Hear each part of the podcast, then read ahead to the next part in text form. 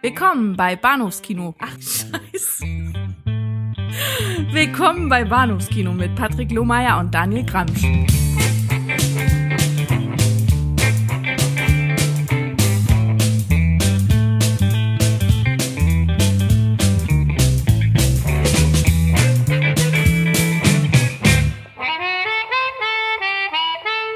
Hallo und herzlich willkommen zur Episode 206 des Bahnhofskino Pod, Pod, Potpourri. Potpourri, ja. Oder so ähnlich. Podcast. Mein Name ist Patrick und bei mir ist der Daniel. Hallo. Hallihallo. Wir äh, lassen heute eine alte Tradition wieder aufleben und äh, geben mal euch, den lieben Hörern, ein paar Filmtipps, Filmempfehlungen an die Hand. Ob sich das jetzt lohnt, das werden wir dann, glaube ich, auch in den nächsten 30 bis 45 Minuten zu erörtern haben. Ich weiß nicht, wie es auf deiner Seite aussieht. Gut oder schlecht in Sachen Also Filmtipps? ich, ja, ich bin, ich bin, ich möchte mich jetzt ehrlicherweise so bei, bei, bei äh, Empfehlungen nicht wirklich festlegen, möchte ich mal sagen. Der, der Aber ich erzähle einfach mal, was ich heißt so- Herz allerliebste Filmempfehlung. Herz allerliebste Filmempfehlung. Also Herz allerliebst auf jeden Fall, aber so sind wir ja immer. Und äh, ja, mal gucken. Ach, ich denke mal, ein bisschen was ist dabei.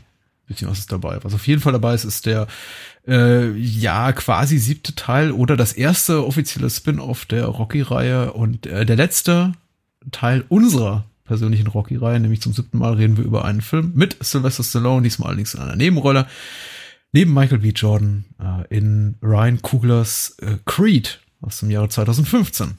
Ja. Genau. Und, und ab nächster Woche reden wir dann über Rambo.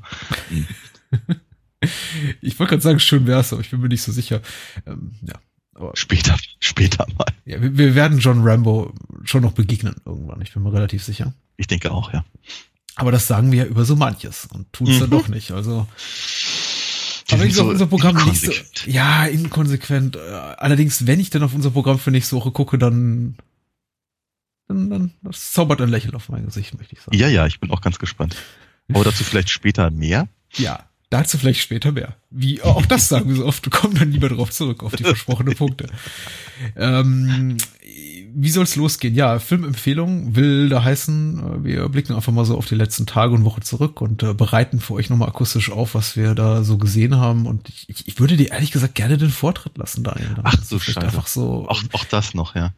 Du, lässt mich quasi so direkt äh, ins offene Messer rennen, ja. Vielen ja, Dank. soll, Vielen soll, Dank, ich, mein soll, soll ich vorlegen? Sollen wir das jetzt irgendwie live on air, das, das Ganze hier ausfechten? Oder? Ah, du wirst von meinem Anwalt. Ähm, Schnick, schnack, schnuck?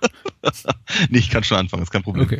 Ähm, es ist bei mir sowieso ein bisschen, äh, ich glaube, es ist äh, gewisserweise einseitig oder vielleicht auch zweiseitig, weil ich eigentlich mich nur in zwei bestimmten Genres getummelt habe in, in letzter Zeit. Das hat genau genommen zwei äh, Gründe auch. Der erste Grund ist, ich habe sehr viel gearbeitet in letzter Zeit und sehr viel bis spät in die Nacht hier am, am, am, am an meinem kleinen Werkraum gesessen und, und äh, an, an, an Comic-Sachen gebastelt und sonst was. Ähm, und habe halt nebenher äh, vor allem eine Menge Musical-Filme laufen lassen. Hm. Ähm, etliches, was ich halt schon kannte. Zeug, was ich halt irgendwie tausendmal gesehen habe. Evita zum Beispiel oder sowas, was ich irgendwie immer noch sehr, sehr mag, was ein toller Film ist. Aber äh, ich glaube, ich hatte ihn auch irgendwann mal erwähnt und deswegen werde ich mir das halt an der Stelle sparen. Aber ich habe eben auch ein paar Sachen gesehen, die ich, die ich noch nicht kannte oder die ich zumindest so noch nicht kannte. Ähm, und einer davon hat mich auf jeden Fall ganz, ganz, ganz ungemein begeistert. Äh, ganz, ganz, ganz großartig. Und zwar die, ich lass mich jetzt mal bitte lügen, ich glaube, es ist die 98er Verfilmung ähm, von äh, Joseph and the Amazing Color, Technicolor Dreamcoat. Ein Titel, der wirklich von der Zunge geht. Ja. Jedenfalls, so viel hatte ich, hatte ich vorher schon mal rausgefunden, der sollte ursprünglich mal ins Kino kommen, ist er aber nicht und ist dann, äh, ist dann auf Video erschienen und äh, Richard Attenborough ist mit dabei. Aha.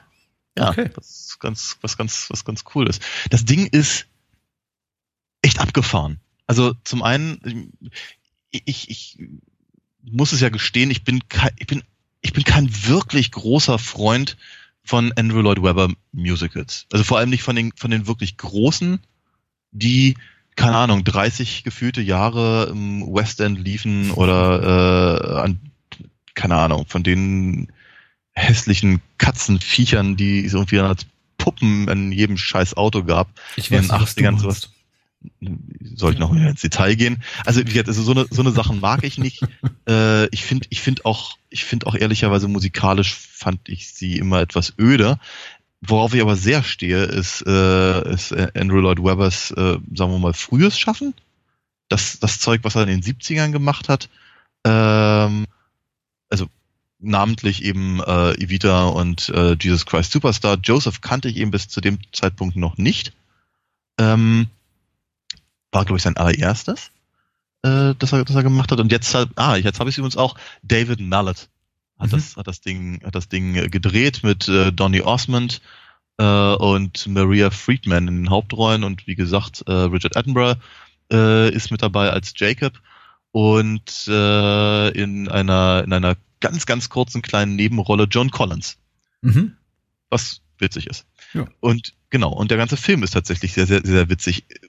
Was ich was ich eben glaube ich an diesen frühen Musicals äh, so schätze ist auch nicht zuletzt und vielleicht sogar vor der Musik äh, sind, sind die Texte von Tim Rice, die sehr, sehr komisch sind und sehr auf den Punkt und äh, eben die ganzen, ganzen klassischen Themen, die sie da so verwursten, äh, sehr, sehr ironisch ähm, eben auch, auch durchaus Hops nimmt und so. Das, ist, das macht mir viel Spaß. Und hier haben sie eben, wie gesagt, äh, Joseph and his Amazing äh, Technicolor Dreamcode äh, verfilmt äh, als eine Art ähm, Schulaufführung. Hm. Eine, eine Schulaufführung, die dann zu einem riesengroßen Musical wird. Äh, vermutlich, meine Meinung zumindest dazu, vermutlich, weil Joseph eben ein, ein Musical ist, das wahnsinnig gerne von Schulen aufgeführt wird. Und diese Abschlussklassen und sowas äh, machen sowas wohl gerne in, in, äh, englischsprachigen Ländern. Und das haben sie hier in der Form aufgegriffen. Äh, das Ding ist knallbunt, äh, hat ein paar, ein paar echt abgefahrene Kostüme, äh, sieht, sieht alles aus wie eben auf, ja, keine Ahnung, eine sehr, sehr kleinen, sehr kleinen Stage halt irgendwie äh, gedreht. Also nicht, mhm. nicht keine, keine, keine Theaterbühne, sondern eben irgendwie so eine Soundstage. Äh, aber es funktioniert halt sehr, sehr gut. Und ähm, sie in irgendeiner, also sie, in irgendeiner Form machen sie sich halt, glaube ich, sogar noch mehr über, über ihr Ausgangsmaterial und und wer, wer im Religionsunterricht einigermaßen aufgepasst hat, wird die, wird die Geschichte von, von, von Josef in Ägypten kennen, mhm. äh, machen sich halt äh, lustig oder zumindest äh, verpacken sie das alles sehr, sehr, sehr, sehr niedlich und dann gibt's eben sehr unterschiedliche musikalische Nummern, Dinge, die ein bisschen klingen, wie was sich Harry Belafonte in seinen besseren Zeiten.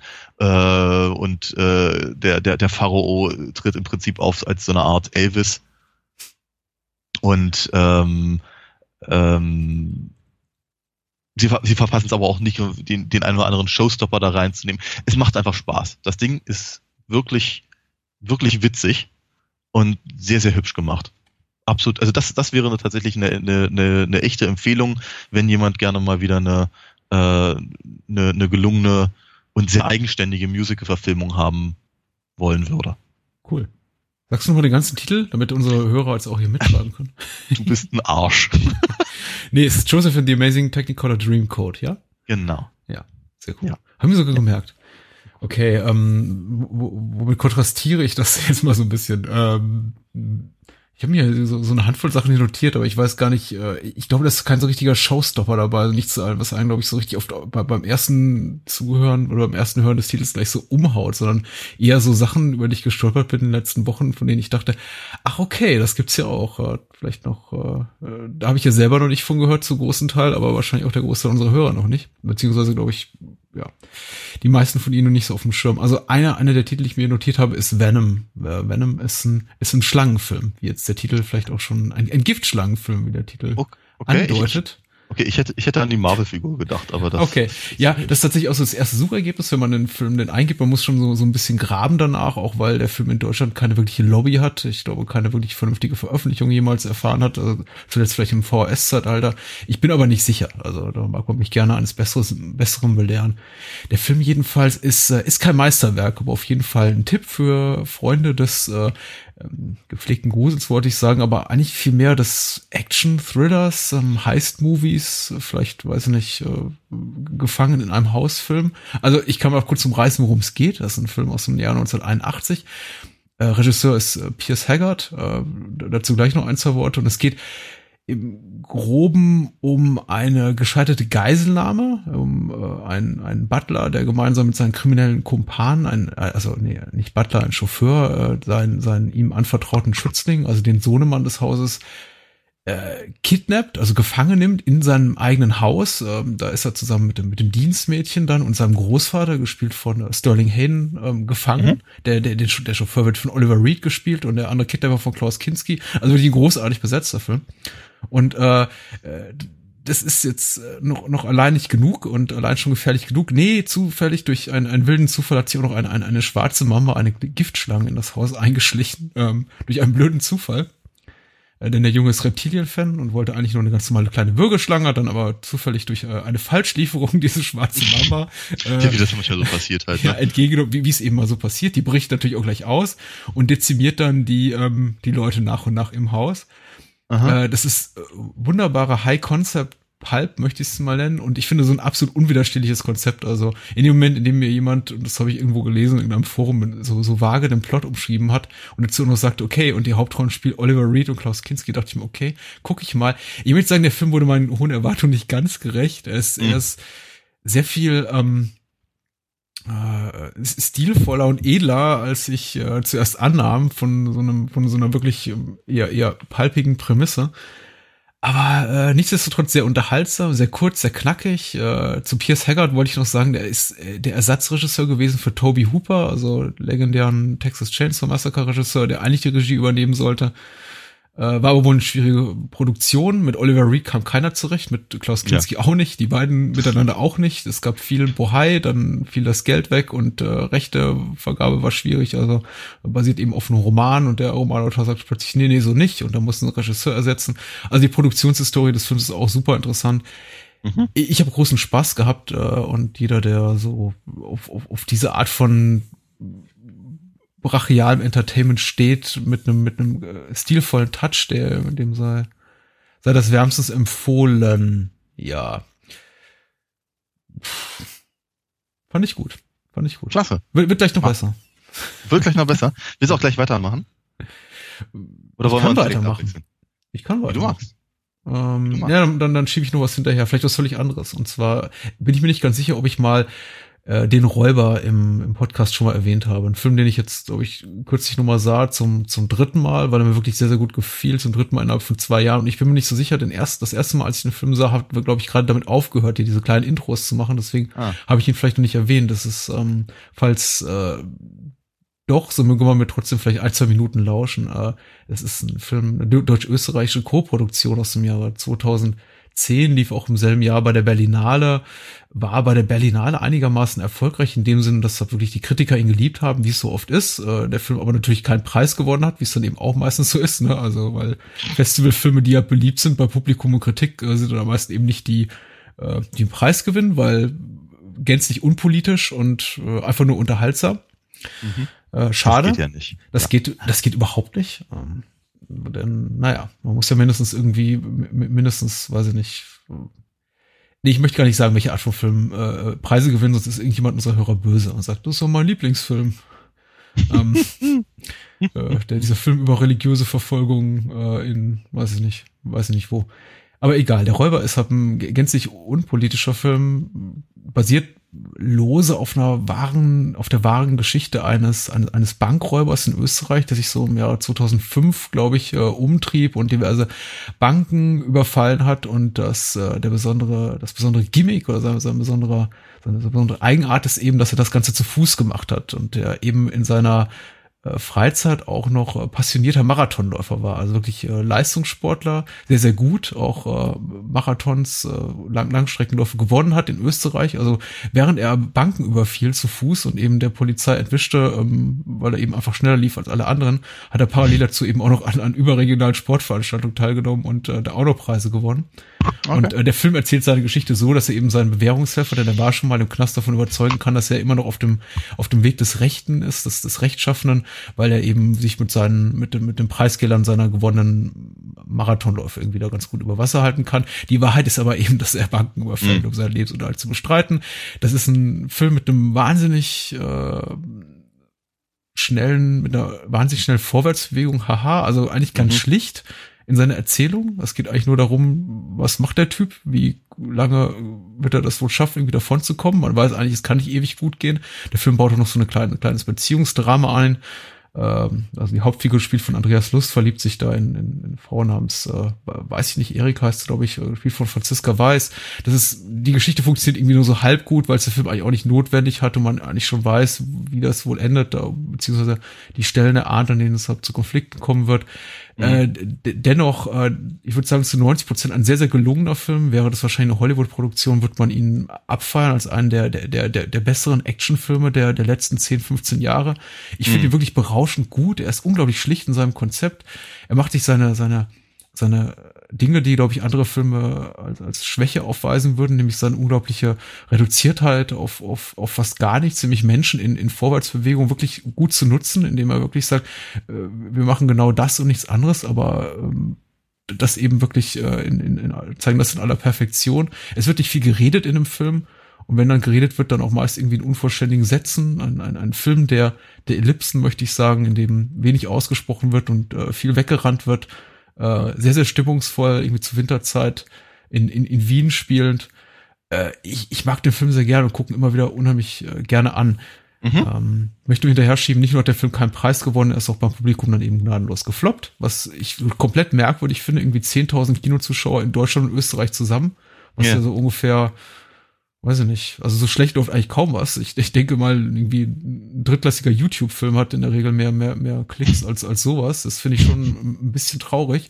Ja. Also, wenn es sowas gibt wie, wenn es sowas gäbe wie den deutschen Actionfilm, dann wäre das für mich der deutsche, deutschsprachige Actionfilm der letzten zehn Jahre. Also wirklich, okay. ein, wirklich ein wärmstens empfohlener Tipp. Mhm. Äh, der Räuber von Ben Heisenberg. Übrigens der, der Urenkel von, von Werner Heisenberg. Und es gibt Aber jetzt ein US-Remake äh, demnächst, habe ich gehört. Weil ähm, okay. ist eben ein relativ verführerisches Konzept. Ja. Ganz toll. Klingt gut. Ist auch Klingt gut. gut. Ja. Glaube ich dir sofort. Äh, ich habe interessanterweise davon auch überhaupt gar nichts irgendwie ansatzweise gehört, aber ich äh, bin auch bei, also gerade Festivalfilmen bin ich meistens komplett außen vor. Hm. Ja. Lief auch ähm, nur mal bei Arte und irgendwie bei, gibt's bei einem kleinen Label auf DVD, ich glaube Good Movies oder so, aber. Mhm. Ja. Okay. Ähm, nicht so himmlisch begeistert war ich von den nächsten beiden Sachen, die ich erzählen wollen würde. Äh, Nichtsdestotrotz aber durchaus interessant wird, wenn man halt auf so eine Sachen steht. Ich bleib einfach, einfach mal bei dem, bei dem Musical-Genre. Ähm, das eine ist auch ehrlicherweise, ja, ich tu, ich tu mich schwer damit, den als Film zu bezeichnen. Also genau, so gespannt. genau, genau eigentlich, eigentlich, eigentlich sogar bei beiden ist es wirklich schwer, sie als Film im eigentlichen Sinne zu bezeichnen. Das eine, was ich gesehen hatte, und das, das erwähne ich eigentlich nur, um, äh, um ähm, im Prinzip so als Vorrede für das andere Ding. Hm. Ähm, das eine ist eigentlich nur eine abgefilmte, äh, ein abgefilmter Auftritt einer offenkundigen, ja, wie soll ich sagen, nicht Laienschauspielgruppe, das wäre, glaube ich, zu wenig gesagt, aber mhm. irgendeinem einem, einem Provinztheater. Mhm irgendwo in Amerika, bitte fragt mich jetzt nicht wo, weil es ist auch völlig egal, aber auf jeden Fall, äh, es geht, es geht letztendlich geht's in beiden Fällen um das Musical Jazz. Mein absolut erklärtes, komplett Lieblingsmusical überhaupt. Mhm. Äh, von äh, äh, hier Benny Anderson und Björn Ulvaeus von von von ABBA wieder mit dem mit der mit dem, mit dem Text von von Tim Rice äh, ganz ganz großartig ich äh, ich, ich, ich, ich liebe die, äh, die ähm, äh, Aufführung von vor ein paar Jahren in der Royal Albert Hall. Eine richtige Filmversion gibt's zumindest momentan noch nicht. Ich mhm. habe sogar, ich habe sogar mal eine, eine wirklich schlechte Raubkopie gesehen von jemandem, der irgendwie wohl in den 80ern das im, im West End mal irgendwie die, seine, seine uralt Kamera draufgehalten hat, als äh, hier Dingenskirchen Anthony Head mhm. äh, eine der Hauptrollen gespielt hat und so. Ich, ich, ich mag das Ding und ich, ich äh, hatte das letztes Jahr auch äh, tatsächlich im, im, Theater in Chemnitz gesehen und werde das dieses Jahr wiedersehen. Ich mag das einfach wirklich wahnsinnig gerne und deswegen bin ich eben auch immer sehr interessiert daran zu sehen, wie und was andere Leute daraus machen. Diese Laienschauspielgruppe oder diese, dieses, dieses Provinztheater hat nun etwas gemacht, was ich so für gar nicht möglich gehalten hat, hab nämlich sie haben die furchtbar gefloppte Version vom Broadway auf die Bühne gebracht. Hm. Eine Version, die, ich glaube, keine Ahnung, ich glaube drei Wochen oder so das lief. Also kein Mensch wollte das sehen damals in den 80ern. Und sie haben halt im Prinzip alles, alles, was das Konzeptalbum und alles, was die, was die Londoner Fassung irgendwie gemacht hat, haben sie kommt auf den Kopf gestellt und haben einfach irgendwie was ganz eigenes draus gemacht und so zwei, drei Songs kommen einem vage bekannt vor. Ansonsten hat das irgendwie ehrlicherweise mit der, miteinander nichts zu tun, aber eben wie gesagt durch diese, durch dieses äh, abgefilmte äh, Spektakel kam ich nun auch endlich mal in die, in den Genuss, eben diese Version zu sehen Hm. wenn auch eben sicherlich nicht in der äh, in dem Bombast, den sie sicherlich im, im, am Broadway irgendwie aufgeladen haben sollen, gerüchteweise. Hm. Ähm, hier sind es halt ein paar Leute, die konnten verhältnismäßig gut schauspielern, sie konnten verhältnismäßig gut singen, sie hatten verhältnismäßig gutes Bühnenbild. Äh, eine etwas eigenartige Entscheidung, äh, die Rolle, die ihm, wie erwähnt, Anthony Head beziehungsweise sein Bruder Murray Head ähm, mal gespielt haben, mit einem Menschen zu besetzen, der etwa dreimal so breit und hoch war wie die. Äh, schwierig, aber bitte. Ähm, aber das, ich glaube, das Allerschwierigste war daran, dass eben, wie gesagt, also das, das, soll, das sollte ein Musical sein. Und ich glaube, ein Drittel von dem gesamten, von den ganzen zweieinhalb Stunden war überhaupt nur Musik. Der Rest war uninteressante, unsympathische Figuren, die sich irgendwas erzählten ganz, ganz eigenartige Herangehensweise, soll aber wohl sehr genau dem gefolgt sein, was man eben, wie gesagt, am Broadway versucht hat und kläglich scheiterte. Hm. Ähm, das aber eben eigentlich nur ganz kurz erwähnt, äh, um eine, eine andere Chess-Fassung äh, noch hinweg zu, hinzuzufügen, nämlich äh, Chess Pasvenska heißt das Ding. Äh, ein Versuch, offenkundig Anfang der 2000er aus Chess tatsächlich so etwas zu machen, was dann wohl irgendwie 20 Jahre äh, in, in, in Hamburg oder sonst wo äh, hätte gespielt werden können. Also ein großes Musical-Spektakel mit Bühnentechnik und allem, was so dazugehört. Mhm. Ähm, alles interessanterweise gesungen auf Schwedisch und eben nicht auf Englisch, so wie es halt ursprünglich ist. Unter nur sehr, sehr, sehr, sehr, sehr bedingter Beteiligung der, der ursprünglichen Leute. Also Tim Rice war gar nicht dabei. Und ich, ich weiß nicht, wer es von den beiden war, Benny oder Björn, aber der andere war jedenfalls auch nicht mit richtig dabei. Und auch hier haben sie das ganze Musical komplett auf den Kopf gestellt. Äh, haben sehr, sehr gute Sänger gehabt, sie haben sehr, sehr gute Ansätze äh, gehabt, interessante, wie gesagt, interessante Effekte. Also wenn dann auf einmal mal kurz so, so, so, so ein Panzer über die Bühne rollt, das ist schon nicht unbeeindruckend ähm, also sich, sich hebende und senkende äh, Bühnenelemente und so ein Zeug halt. Ähm, was, was ich, also auf jeden Fall ein sehr, sehr interessantes Ding, was sie eben, in, ich glaube, in einem Zirkus oder sowas aufgeführt haben und sehr, sehr, sehr gut abgefilmt haben, auch wiederum. Aber eben so abgefilmt, dass es halt wirklich fast wirkt wie ein Film. Also die müssen da wirklich mit der Kamera über die Bühne ge gesprungen sein. Vermutlich nicht so freundlich für, die, für das Publikum. Äh, aber umso, umso besser für die DVD. Äh, jedenfalls haben sie auch hier fast alles weggenommen, was das Musical eigentlich mal interessant gemacht hat.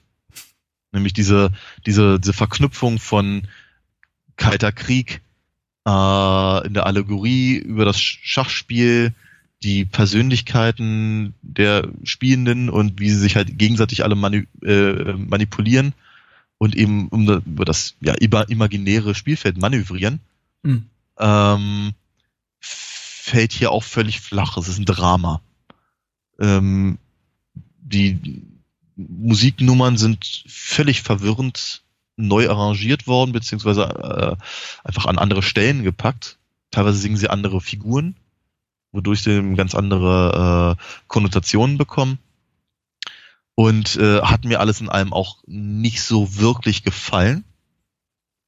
Ähm, vielleicht bin ich da auch einfach ein bisschen zu, weiß ich nicht, zu, zu, zu alt eingesessen oder so, oder vielleicht mag ich einfach keine Veränderungen.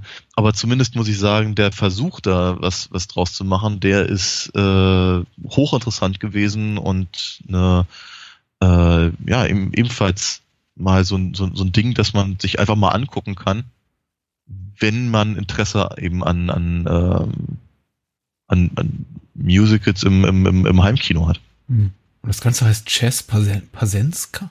Pa, also Pa Svenska. Svenska. Ah, Svenska. Auf, auf Schwedisch. Ah, sehr schön. Ja. Okay. Genau. Ja. Okay. Hm. Hm.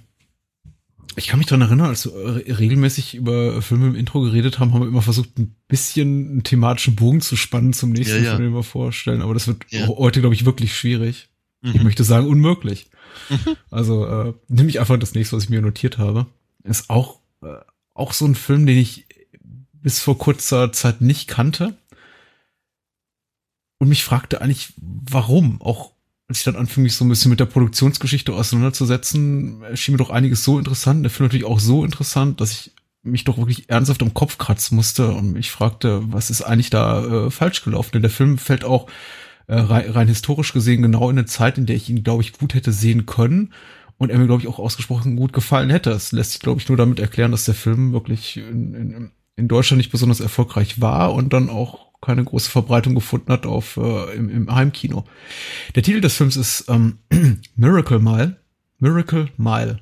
Also nach der nach der nach dem Straßenstrich, ähm, also Straßenstrich ab äh, Straßenabschnitt, dem, dem Wilshire Boulevard in, in, in, Ah, okay. in LA äh, benannt, heißt zu Deutsch äh, nach, nach der Entscheidung Mhm. und ist ein Film aus dem Jahr 1988 von einem Regisseur namens äh, Steve DeJarnette. Der hat nur zwei Filme gemacht. Beide Filme von ihm sind werden gern so als Kultfilm bezeichnet. Das eine war äh, Cherry 2000, den Ah, hat er, ja. äh, der der 86 veröffentlicht wurde, auch nur auf äh, Home Video, nachdem er glaube ich irgendwie zwei Jahre versucht hat, den in die Kinos zu bringen und irgendwie dann sich ein Verleih erbahnt hat, hat gesagt, okay, wir schmeißen den auf, auf Video raus.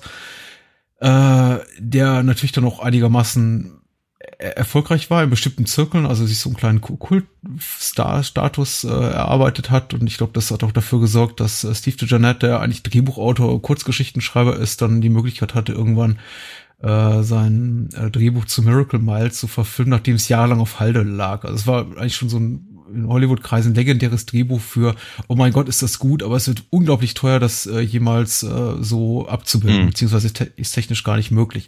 Was dann eben dazu führt, dass es ja noch auf Halde war und er dann äh, die, äh, die Rechte an seinem eigenen Drehbuch irgendwann zurückkauft vom Studio Mhm. und gemeinsam mit Columbia TriStar das Ganze verfilmte für ganz wenig Geld, ich glaube für drei oder vier Millionen Dollar. So sieht der Film nicht aus. Äh, Film ist ein, ein, ein, eine Endzeit-Liebesgeschichte, möchte ich mal sagen. Äh, ganz, ganz schlicht. Das, äh, ich, ich möchte gar nicht zu viel, zu viel spoilern, weil äh, äh, der Film, ich glaube, sich sehr gut dafür eignet, zu schnell zu viel zu verraten. Deswegen irgendwie nur mal die, die eigentliche Prämisse des Films. Es geht um ein, ein Liebespaar, äh, gespielt von Anthony Edwards und ähm, äh, Mare Winningham, die beide damals auch so Mini, Mini-Berühmtheiten, glaube ich, waren, zumindest so im Bereich des Teenie-Films. Oder ich meine zumindest Anthony Edwards zu dem Zeitpunkt als als Goose aus Top Gun wahrscheinlich relativ bekannt und Mare Winningham aus St. Elmo's Fire. Ähm, bevor Dr. Green, bevor hier Anthony Edwards, also Dr. Green wurde in Emergency Ja, Room, hat, er, hat er das hier gemacht. Äh, die beiden sind super gut, spielen da ein äh, Liebespaar, sind unglaublich charmant, ganz lieb, äh, verabreden sich in einem Diner und das ist eben auch so ein Reiz des Films, dass er all diese, diese, diese LA-Wahrzeichen zu bilden hat. Also er spielt, äh, man sieht die La Brea Tar Pits und äh, eben die besagte Miracle Mile, aber äh, eben auch Santa Monica Pier und er spielt eben auf so einer, auf so einer Straßenstrecke von ein, zwei Kilometer, auf der sich unglaubliche Sachen abspielen. Äh, Anthony Edwards fängt nämlich einen An An Anrufer ab, der an der Telefonzelle anruft und sagt, okay, da ist irgendwas schiefgelaufen und ähm, die Welt geht gleich unter und äh, ihr habt ungefähr noch eine Stunde. Und äh, er denkt ab zuerst an, an, an Scherz und ähm, ob das Ganze dann wirklich ein Scherz war am Ende, am Ende des Tages, äh, das möchte ich jetzt auch gar, nicht verraten. Eine Besonderheit des Films ist eben, dass er wirklich aus dem Budget wahnsinnig viel macht, aus dem geringen Budget, das er hat. Es ist, was ich wahnsinnig auch interessant fand, ambitioniert für die Zeit, ein Film, der fast in Echtzeit spielt. Also wenn wenn es dann irgendwie heißt, nach 20 Minuten in, in weiß nicht, in 90 Minuten oder 70 Minuten geht die Welt unter, dann, dann tickt eben auch wirklich die Uhr. Mhm. Und äh, Anthony Edwards begibt sich auf die Suche äh, nach seiner Liebsten, die ihm eben verlustig gegangen ist, die eben nicht zu seiner zur Verabredung aufgetaucht ist in Diner. Er trifft dabei jede Menge obskure Gestalten und ähm, äh, der Film braucht, ich brauchte eine gewisse Zeit lang, um mit dem Film warm zu werden, denn er hat ein bisschen, er hat so ein bisschen spröden Charme. Äh, er wirkt nicht ganz perfekt. Irgendwie die, die Darstellung, also die, die Darsteller sind auch teilweise ein bisschen irritierend. Man weiß nicht, soll man die Figuren ernst nehmen? Sind es irgendwie Karikaturen echter Menschen? Äh, teilweise will der Film eben richtig Empathie beim Zuschauer heraufbeschwören und irgendwie emotionale Anteilnahme, dann ist er teilweise aber auch einfach so, so surreal und abstrakt, dass man ein bisschen den Anschluss verliert. Äh, letztendlich, als dann endlich der Abspann lief, nach der Film ist relativ kurz, ich glaube nach gut 80 Minuten, dachte ich mir, wow, äh, also war, war ich echt sehr, sehr angetan äh, und dachte mir nur, äh, bei, bei, bei allen Freiheiten, die so die heutige Filmlandschaft bietet, von wegen, ich crowdfunde mir mal einen Film oder Netflix finanziert mir das schon, wenn ich mal eine abstruse Idee habe und heute geht irgendwie alles, habe ich mir doch gedacht, so ein Film wird heute, glaube ich, keiner mehr machen. Mhm. Er, ist, er, ist, er ist wirklich mutig, er ist absolut unbequem, er ist, äh, er geht dorthin auch teilweise, wo es weh tut. Es ist eben ein, ein Genre-Mix aus ungefähr acht bis zehn Genres, die ich äh, gleichermaßen faszinierend finde. Und mhm. er hat irgendwie, man hat so das Gefühl, er will irgendwie jeden erreichen und niemanden. Und immer wenn man das Gefühl hat, ach, es ist eine schöne Liebesgeschichte, dann sagt er, okay, jetzt bin ich in Katastrophenfilm. Und wenn irgendwie, ja. irgendwie Action passiert, dann äh, kippt der Film plötzlich komplett um in surreales Theater. Und ich habe unglaublichen Spaß dran gehabt. Ich habe den Film dann gleich als er vorbei war, nochmal angeguckt, weil ich den einfach ja. so faszinierend fand. Und wie gesagt, 88, Miracle Mile, mit durchaus mhm. irgendwie Teenie-kompatiblen äh, Darstellern und einem Thema, was mich total anspricht. Ich bin echt erstaunt, dass der Film mhm. keine Lobby hat in Deutschland. Und tatsächlich er ist mhm. nie auf DVD erschienen. Es gibt irgendwie nur ein paar schlechte äh, zweitklassige Imports bei, bei Amazon zurzeit zu bestellen. In den USA ist es schon eine Blu-ray erschienen. Ich hab, wurde netterweise heute gesagt von, von einem Hörer, äh, die Rechte in Deutschland liegen, liegen bei Turbine, die immer sehr, sehr schöne ah, okay. ja. Blu-ray, DVD-Editionen rausgeben. Ich hoffe mal, ähm, er findet sein Publikum hier noch in den nächsten paar Jahren. Ja. Äh, ich fände wirklich toll. Ich bin, ich, ich bin hellauf begeistert und ich, das wäre auch definitiv so ein Podcast-Film. Mhm. Weil äh, ich glaube, du hättest auch wirklich Spaß dran. Cool. Also, Miracle Mile heißt der Film.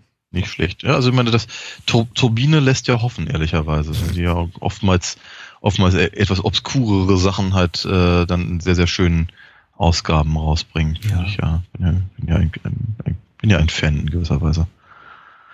Von was bist du noch Fan? ähm, ich, äh, ich, ich bin ein Batman-Fan. Ja. Ein Batman-Fan. Batman ähm, wir sagen, lang, lange Zeit war Batman nicht unbedingt mein Lieblings-Superheld. Es äh, blieb immer Spider-Man vorbehalten. Ähm, aber äh, war auf jeden Fall immer eine Figur, die mir halt deutlich näher war als, als viele, viele andere ähm, Superhelden. Und deswegen war ich dann, glaube ich, auch, was die Verfilmung angeht, immer besonders skeptisch. Ähm, und ich habe ich hab ehrlicherweise einfach mal ein bisschen aufgeräumt. Hm. Ich habe ähm, ein bisschen die Zeit genutzt und habe mir einfach mal Verfilmungen aus dem DC-Universum angeguckt, die ich so noch nicht auf dem Schirm hatte. Oder die ich ihm einfach, keine Ahnung, bei denen ich keinen Bock hatte oder bei denen ich gesagt habe, irgendwie, ach, brauche ich das? Nein, äh, eher, wohl eher nicht so. Ähm, aber jetzt, jetzt, jetzt, jetzt habe ich sie mir mal angeguckt und ein, einige davon. Und äh, eine, die mir aus verschiedenen Gründen sehr wichtig war, mit der möchte ich auch gerade gleich mal anfangen, ist äh, die äh, Zeichentrickfassung von The Killing Joke. Mhm. Ähm, die jetzt neu, relativ neu ist, ne? Die ist relativ neu, äh, ein paar, paar, paar Monate alt, würde ich denken. Ähm, zum einen ist The Killing Joke eine von den, von diesen, von diesen klassischen Meilenstein-Geschichten, ja. äh, die man, die man eben als, als vermutlich nicht mal als Batman oder nicht nur als Batman-Leser, sondern einfach als Comic-Leser einfach kennen muss. Äh, und ähm, zum, zum anderen, das war, glaube ich, für mich noch viel wesentlicher, war, dass äh, Kevin Conroy und Mark Hamill ähm, ähm, die, die Hauptrollen äh, gesprochen haben. Mhm.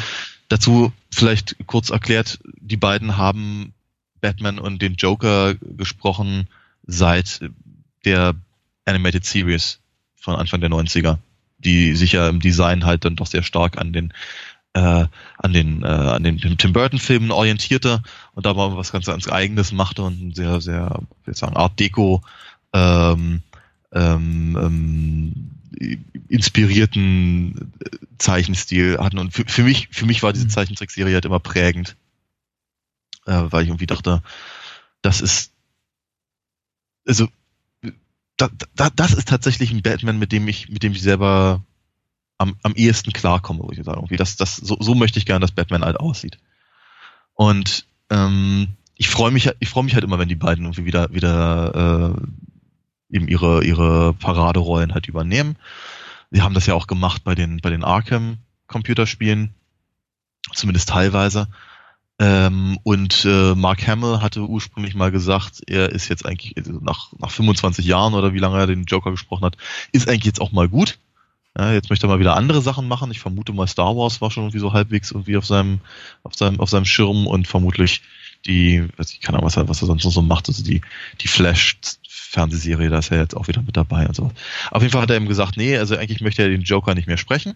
Hm. Äh, das Einzige, was er machen würde, was er, was er wirklich gerne machen würde, was ihm auch ein persönliches Anliegen wäre, äh, wenn sie den The Killing Joke verfilmen würden. Hm. Ja, und ich weiß nicht, ob sie auf ihn gehört haben oder ob das irgendwie ein anderer ausschlaggebender Punkt war. Auf jeden Fall haben sie eben The Killing Joke verfilmt, äh, die äh, ein, ein, ein, klassisches äh, Comic von äh, geschrieben von Alan Moore und gezeichnet von Brian Bolland. Hm. Ähm, und sie haben eben äh, jetzt eben Mark Hamill dazu bewegt, den Joker zu sprechen. Kevin Conroy ist eben auch wieder mit dabei. So. Sie haben auch tatsächlich, das finde ich eben hoch, hoch sympathisch in dem, in diesem Zeichentrickfilm, sie haben sich auch bemüht, einen Zeichenstil für ihre Story zu finden, die der, die dem der, der äh, Animated Series sehr, sehr ähnlich ist. Hm, sie ist nicht hundertprozentig genau das, aber sie ist, sie ist sehr ähnlich was vielleicht auch darauf zurückzuführen ist, dass ähm, äh, eben auch, auch Leute aus der aus der äh, Animated Series hinter den Kulissen halt daran beteiligt waren. Ähm, Bruce Tim und äh, Kevin Altieri haben, haben wohl irgendwie auch äh, Dinge beigesteuert in irgendeiner Form und ich glaube, es war schon durchaus durchaus so ein so ein äh, Versuch, im Prinzip ja vielleicht so eine, so eine Art Abschluss zu finden oder sowas für ihre, für ihre Zeichentrickserie. Man könnte es fast glauben. Dafür ist allerdings die, der, der Film sehr viel brutaler als, als die, als die, ähm, die alte Serie, die sich ja mehr an Kinder richtete, größtenteils. Die war zwar auch schon düster, aber zumindest war sie, äh, da, da, da flogen eben keine Zähne und es blutete nix und sonst was. Nun hat die Geschichte um The Killing Joke ja auch noch sehr, äh, sehr handfeste, ja, psychische und physische Gewaltakte. Ganz, ganz kurz, ganz, ganz kurz äh, erzählt. The Killing Joke ist ähm, ja die, die, hat mittlerweile schon klassische Story, in der der Joker beweisen will, dass es eigentlich nur einen einzigen schlechten Tag braucht, einen wirklich schlechten Tag braucht, um äh, jemanden verrückt zu machen, weswegen er dann ähm, den äh, Commissioner Gordon kidnappt und ihn äh, ähm, ja im Prinzip versucht durch durch äh, durch Psychospielchen halt äh, verrückt zu machen. In der Zwischenzeit ähm, äh, erschießt er oder schießt auf Batgirl, was ja die die, die Tochter ist von von Commissioner Gordon, Barbara, äh, die daraufhin äh, im Rollstuhl landet und im späteren Verlauf der äh, der, der Comic-Reihen äh, eben nicht mehr Batgirl ist, sondern Oracle. Als Computer-Genie äh, dann eben Batman weiterhilft und so. Also eine, eine, eine Story, die eben äh, echte Kreise gezogen hat damals, als sie rauskam weil sie sich eben auch offenkundig an ein erwachseneres Publikum richtet. Auch, auch sehr, sehr wichtig, dass man halt in Rückblenden äh, eine, zumindest eine mögliche Origin-Geschichte für den Joker bekommt der hier in dem in dem Fall halt ein ein äh, ein schlechter Stand-up-Comedian ist, der niemand zum Lachen bringen kann ähm, und äh, deswegen in Geldnöte äh, gerät, weil er eben ja seinen Job gekündigt, um halt Komiker zu sein. Das funktioniert aber nicht, er wird nicht bezahlt, er kriegt keine Auftritte, seine Frau ist schwanger und ein paar Gangster ähm, überreden ihn ähm, äh, im Prinzip beim, beim äh, Raubüberfall mitzumachen, bei dem er aber eigentlich nur die, äh, den, den, die, ähm, wie sagt man, äh, äh Scapegoat sein, sein mhm. soll. Ähm, ja, der, Sünden, der Sündenbock, genau. Mhm. Ähm, und seine Frau stirbt und er, er, er, er, er fällt in einen, in einen, in einen, ähm, einen, einen Säuretank, woraufhin er eben äh, eben diese, dieses, dieses weiße Gesicht, die roten äh, Lippen und den das, das Dauergrinsen und die die grünen Haare und all das bekommt. Ja, das ist eine ist eine eine wie, wie er selber auch sagt am Ende der Geschichte, das, er weiß nicht genau, ob das so passiert ist. An manchen Tagen erinnert er sich so dran, an anderen anders. Ähm, wenn er wenn er eine eine eine Backstory haben sollte, dann hätte er das eben ganz gerne als Multiple Choice. Ähm, was irgendwie ganz, ganz, äh, eine ganz, ganz, ganz coole Auflösung ist. All diese Dinge sind auch im Film. Äh, das ist, ähm, die, die Story ist so alt, die ist, keine Ahnung, was, Mitte der 80er rausgekommen worden. Ich glaube, das ist nichts, was eben äh, Comicleser, Comicleser wirklich neu ist. Das Neue ist eben die Herangehensweise, die, die, der Zeichenstil, der sich eben nicht am Comic orientiert, sondern eben, wie gesagt, an der alten Zeichentrickserie äh, die, die Interpretation von Kevin Conroy und äh, Mark Hamill. Äh, apropos Ray Wise spricht übrigens Commissioner Gordon. Äh, und äh, Tara Strong ist äh, ähm, Barbara, Barbara Gordon. Ähm, jedenfalls haben sie aber einen fatalen Fehler gemacht in, der, in, dem, in, dieser, in dieser Verfilmung, die auch dazu führte, dass äh, ich glaube, das versammelte Fandom nicht so angetan war von diesem, von dem, diesem Direct-to-Video-Projekt. Äh, sie haben nämlich offenkundig festgestellt, dass das, was ich gerade alles erzählte, was eben auch in dem Comic drin ist, sich vielleicht gerade mal für eine halbe Stunde Film eignet. Also haben sie noch eine halbe Stunde Film dazu gemacht. Ja, das war vor, The, The Killing Joke ist ja, muss man, muss man sagen, ich habe es nicht mehr so ganz genau in Erinnerung, aber ein relativ schmales Bändchen. Ja, ja, ja, ja, was ich kann ja vielleicht 60 Seiten oder sowas. Ja. Also schon, schon länger als ein normales Comic-Heft, aber ja, aber nicht, nicht, ja. nicht wesentlich, ja. Kann, kann, man, kann man mal flink durchlesen ja, bei einer, ja. bei einer U-Bahn-Fahrt oder so. Das ist nicht The Dark Knight Returns oder Nein, The Long Halloween oder sowas, ja. Richtig, genau.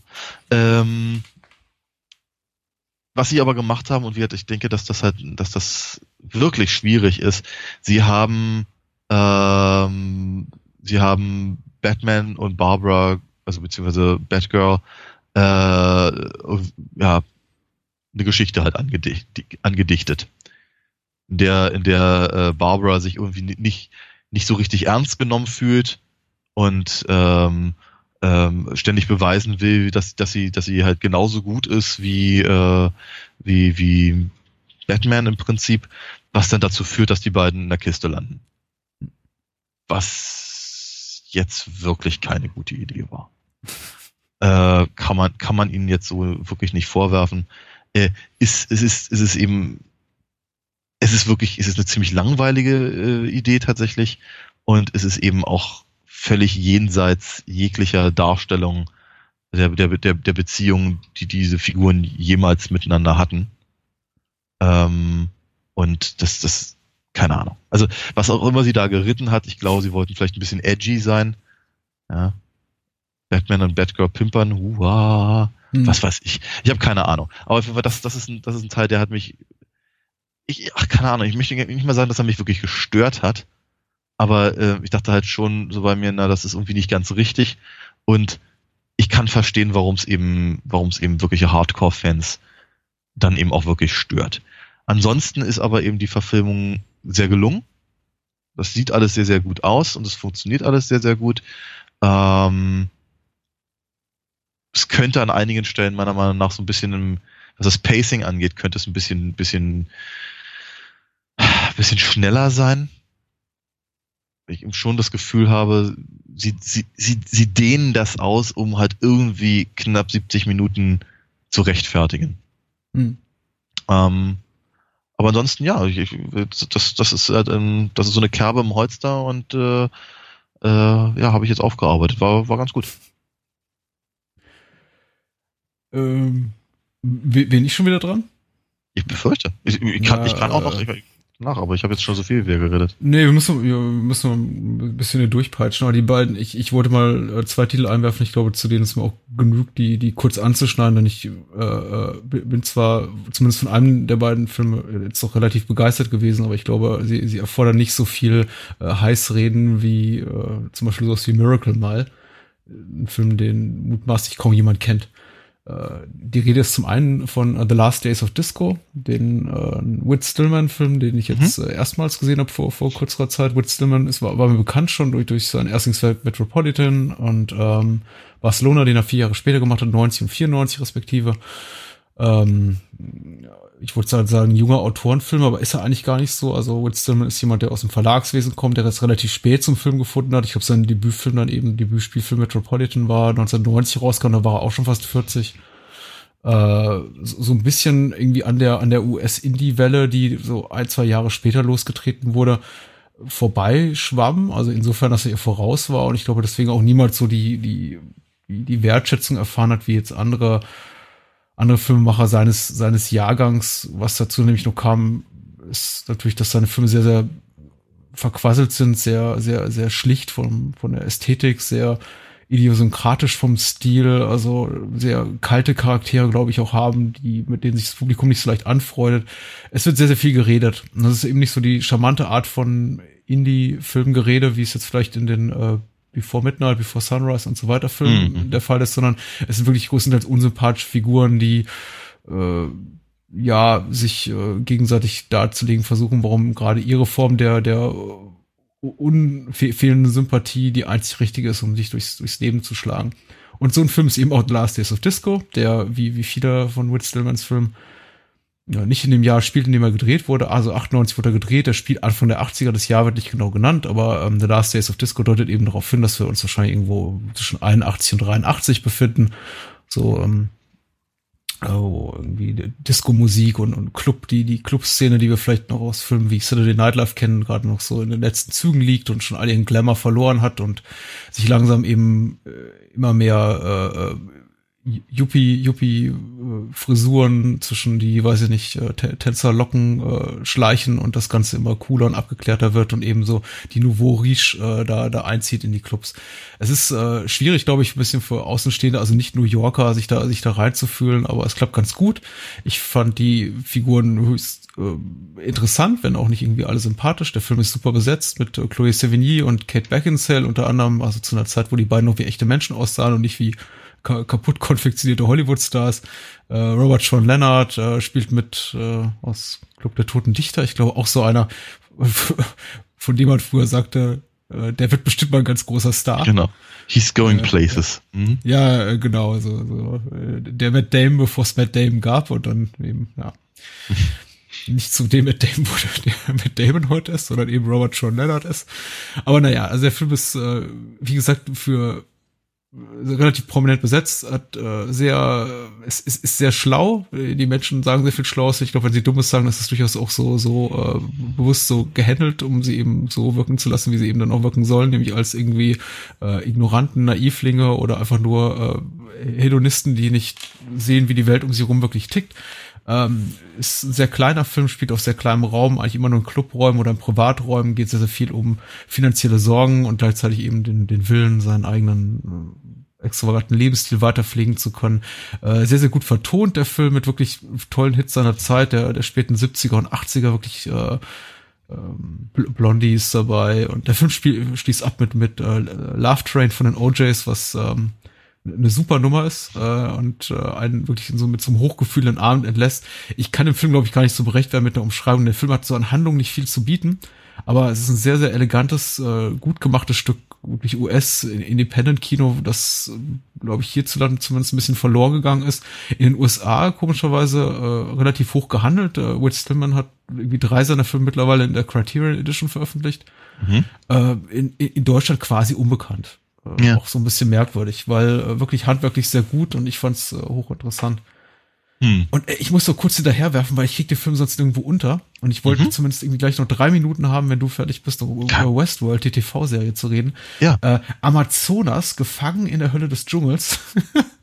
Geil. Ist so ein hm. Mondo-Film oder ein ja. Abenteuerfilm für Leute, die keine Mondo-Filme mögen, denn er hat keine Tierquälereien zu bieten und er ist sehr lustig. Ich glaube, der Regisseur heißt äh, Massimo Tarantini irgendwas, aber es könnte genauso gut ein, Enzo Barboni oder Michele Lupo sein oder irgendein Regisseur, der, der eben Bud Spencer Terence Hill Klamotten gemacht hat, denn es ist irgendwie so eine, so, so in, in der Spätphase des Mondo-Films entstandenes Werk, ich glaube es ist von 84 oder 85, das sich eigentlich schon so dass du versucht irgendwie, dass die dieses Subgenre zu zu parodieren und es funktioniert mhm. teilweise sogar ganz gut. Äh, die Figuren ja, sind sehr darum bemüht, irgendwie Szenen mit wilden und, und halbnackten Mädchen irgendwie nachzustellen und irgendwie diese Bilder zu verkaufen an unbekannte Auftraggeber. Mal lachen sich eigentlich scheckig darüber, wie, ähm, über das, was sie da tun im Dschungel, wie sie irgendwie Leute ausbeuten, ausnutzen. Das ist irgendwie alles schon sehr, sehr, sehr, sehr reflektiert oft in dieser sehr begrenzten Art und Weise, wie es eben so ein dummdreister Film aus, äh, aus diesem Jahre und aus dieser, von, aus dieser Machart eben sein kann. Also er versucht irgendwie schon lustig zu sein, also er hat wirklich so Züge, Züge einer Parodie, ist dann aber auch gleichzeitig zu doof, um wirklich viel daraus okay. zu machen. Das heißt, er ist schon erst, er ist letztendlich dann eher, eher doof lustig als irgendwie smart lustig. Äh, okay. Äh, ich hatte am Anfang ein bisschen mehr von dem Film erwartet äh, also der, der, zum Beispiel der Held des Films ist so ein, so ein stereotypes Helden, Heldenabziehbild mit äh, blondierten, nach hinten gegelten Haaren namens Kevin, wird auch gespielt von amerikanischen Darsteller. Ich glaube, der einzige amerikanische Darsteller oder nicht italienischsprachige Darsteller im ganzen Film. Das ist irgendwie alles so ganz lustig und ich dachte, der Film macht so ein bisschen mehr raus. Er gleitet aber doch wirklich ab, letztendlich relativ schnell in den, in den typischen Sex- und Gewaltschlock, wobei man eben mhm. sagen muss, äh, keine Tierquälereien. Es ist alles sehr, sehr harmlos, die Effekte sehr blutrünstig, aber irgendwie niemals zu geschmacklos und äh, vor allem ist der Film unglaublich sexuell explizit. Also es wird eigentlich alle, äh, je weiter der Film voranschreitet, desto, desto öfter wird gepimpert. Da fallen dann wirklich alle zwei Minuten die, die, die Blüschen und die Hosen. Es ist wirklich, äh, ähm, es ist ganz lustig. Ich glaube, für, für Leute, die mit diesem Subgenre, das irgendwie Abenteuer oder Mondo-Films äh, aus, aus dieser Zeit nicht viel anfangen können, ist es eine nette Einstiegsdroge, weil wirklich, wirklich harmlos und noch dazu mhm. mit einem netten Score, also so ein beschwickten Score von Farbige Fritzi geadelt, der immer dann möglichst dann lustige Disco-Musik einspielt, wenn gerade irgendwie ähm, perverse Dinge auf der auf der Leinwand zu sehen sind. Also okay. äh, Amazonas gefangen in der Hölle des Dschungels. Ich glaube auf zu Deutsch, äh, irgendwie auf Italienisch heißt der übersetzt sowas wie irgendwie wild und nackig oder so. Äh, okay. Musst du mal nachgucken, aber man, man wird ihn finden, wenn man ihn sucht. So. Ja, cool. Ja, weniger, weniger wild und nackig äh, war mein, mein zweiter Ausflug in die, in die DC-Welt. Hm. Ähm, aber ich glaube, sie wollten es gerne sein. Also vielleicht weniger nackig, wobei. aber auf jeden Fall wild wollten sie, glaube ich, ganz dringend sein und äh, äh, es ist ihnen nur sehr, sehr, sehr, sehr bedingt gelungen.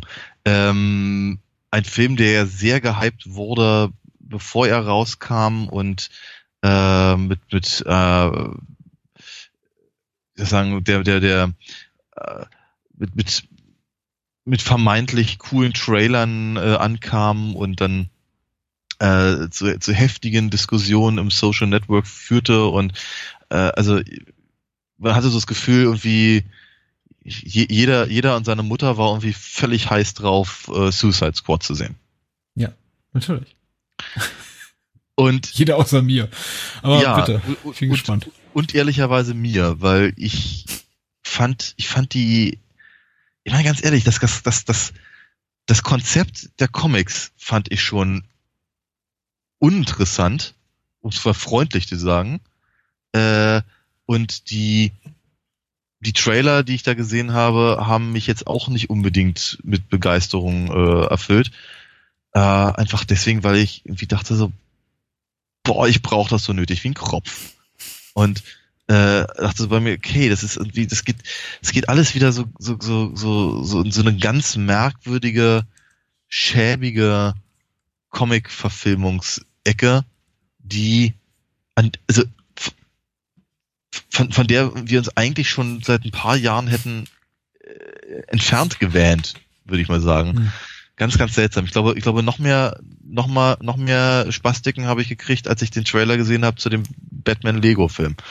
Ähm, also eigenartige Entscheidungen, wirklich eigenartige Entscheidungen. Ähm, und dann eben auch gepaart mit diesem merkwürdigen, diesem merkwürdigen Gefühl, ja, so in etwa stellen sich offenkundig äh, äh viel, viel, viel zu junge, deutlich überbezahlte amerikanische ähm, äh, Aktionäre im Filmgeschäft böse Comicfiguren vor. Und naja, ganz ehrlich, der Film hat mich dahingehend auch nur sehr, sehr, sehr, sehr bedingt eines anderen, äh, besseren belehrt. Wobei ich sagen muss, der war jetzt nicht schlecht. Also er war, also das ist ja, das ist ja dieser Backlash gewesen, der im Prinzip so, sobald der Film rauskam, dann auch sofort überzog, äh, dass das, das soziale Netzwerk überzog, ähm, dass eben all, allesamt der Meinung waren, der Film ist schon ganz schön scheiße. Ähm, und dass er eben eigentlich nicht so sei, wie man das sich eigentlich erhofft hat. Und wie gesagt, ich glaube, ganz, ganz so schrecklich fand ich ihn nicht. Der Film sieht erstaunlich. Was hat man sich denn erhofft? Also ja, nach allem, allem, was ich gehört habe, so, das ist natürlich jetzt nur eine Be Be Beurteilung von außen vor, weil ich habe den Film nicht gesehen, aber ja. war es genau das, was alle sich erwartet haben, oder? Ja, ich befürchte auch. Mhm. Also das ist, ich glaube, es ist auch so, so ein Fall von ähm, ich, ich, ich, ich glaube, sie sind nicht, sie sind weder, weder die Leute, die den Film gemacht haben, noch die Leute, die es äh, sehen wollten, also so dringend sehen wollten, sind kreativ genug, um sich eben tatsächlich etwas auszudenken, was dem, was dieser Idee äh, entsprochen hätte. Da schließe ich aber im Übrigen die Comic-Leute mit ein. Weil wir, ich, ich finde die, finde diese Idee von vornherein irgendwie echt doof. Aber ähm, sei es sei es drum. Der Film sieht gut aus. Das muss man ganz ehrlich sagen. Ähm, sie, sie, sie, es gelingt ihnen, also ich habe ihn übrigens in der etwas längeren Fassung gesehen, wie weiß ich, 13, 17 Minuten länger, als das im Kino lief. Ähm, vielleicht mag das was ausgemacht haben. Ich kann das immer ganz schwer beurteilen. Vor allem, wenn ich halt nur eine Version kenne. Ähm, aber äh, sie, sie, es gelingt ihnen tatsächlich eine einigermaßen stringente Handlung in ihrem eigenen Gefüge zu erzählen. Ähm, das heißt, man braucht jetzt, glaube ich, nicht unbedingt wissen, wer diese ganzen Figuren sind. Man braucht eigentlich auch keine Vorstellung zu haben von den Figuren, mit vielleicht Ausnahme des Jokers. Ähm, sie haben ein paar ganz gute Designansätze drin gehabt, durchaus. Ich, als ich fertig war mit dem Film, dachte ich so bei mir, ja, kann man mal machen. Muss man nicht, aber ist völlig in Ordnung. Tut, mir persönlich tut's nicht weh. Das ist, das ist, das ist, nicht meine, das ist nicht meine Harley Quinn. Und das ist nicht mein Joker. Und das ist auch nicht mein Deadshot und, und wie sie alle heißen und äh, Killer Croc und wer da nicht alles noch, äh, noch, noch drin ist. Das ist alles nicht, das sind alles nicht die Versionen, wie ich sie gerne von den, äh, von den Figuren sehen würde. Aber ich kann verstehen, dass man das mal so machen kann und äh, an einigen Stellen funktioniert sogar relativ gut.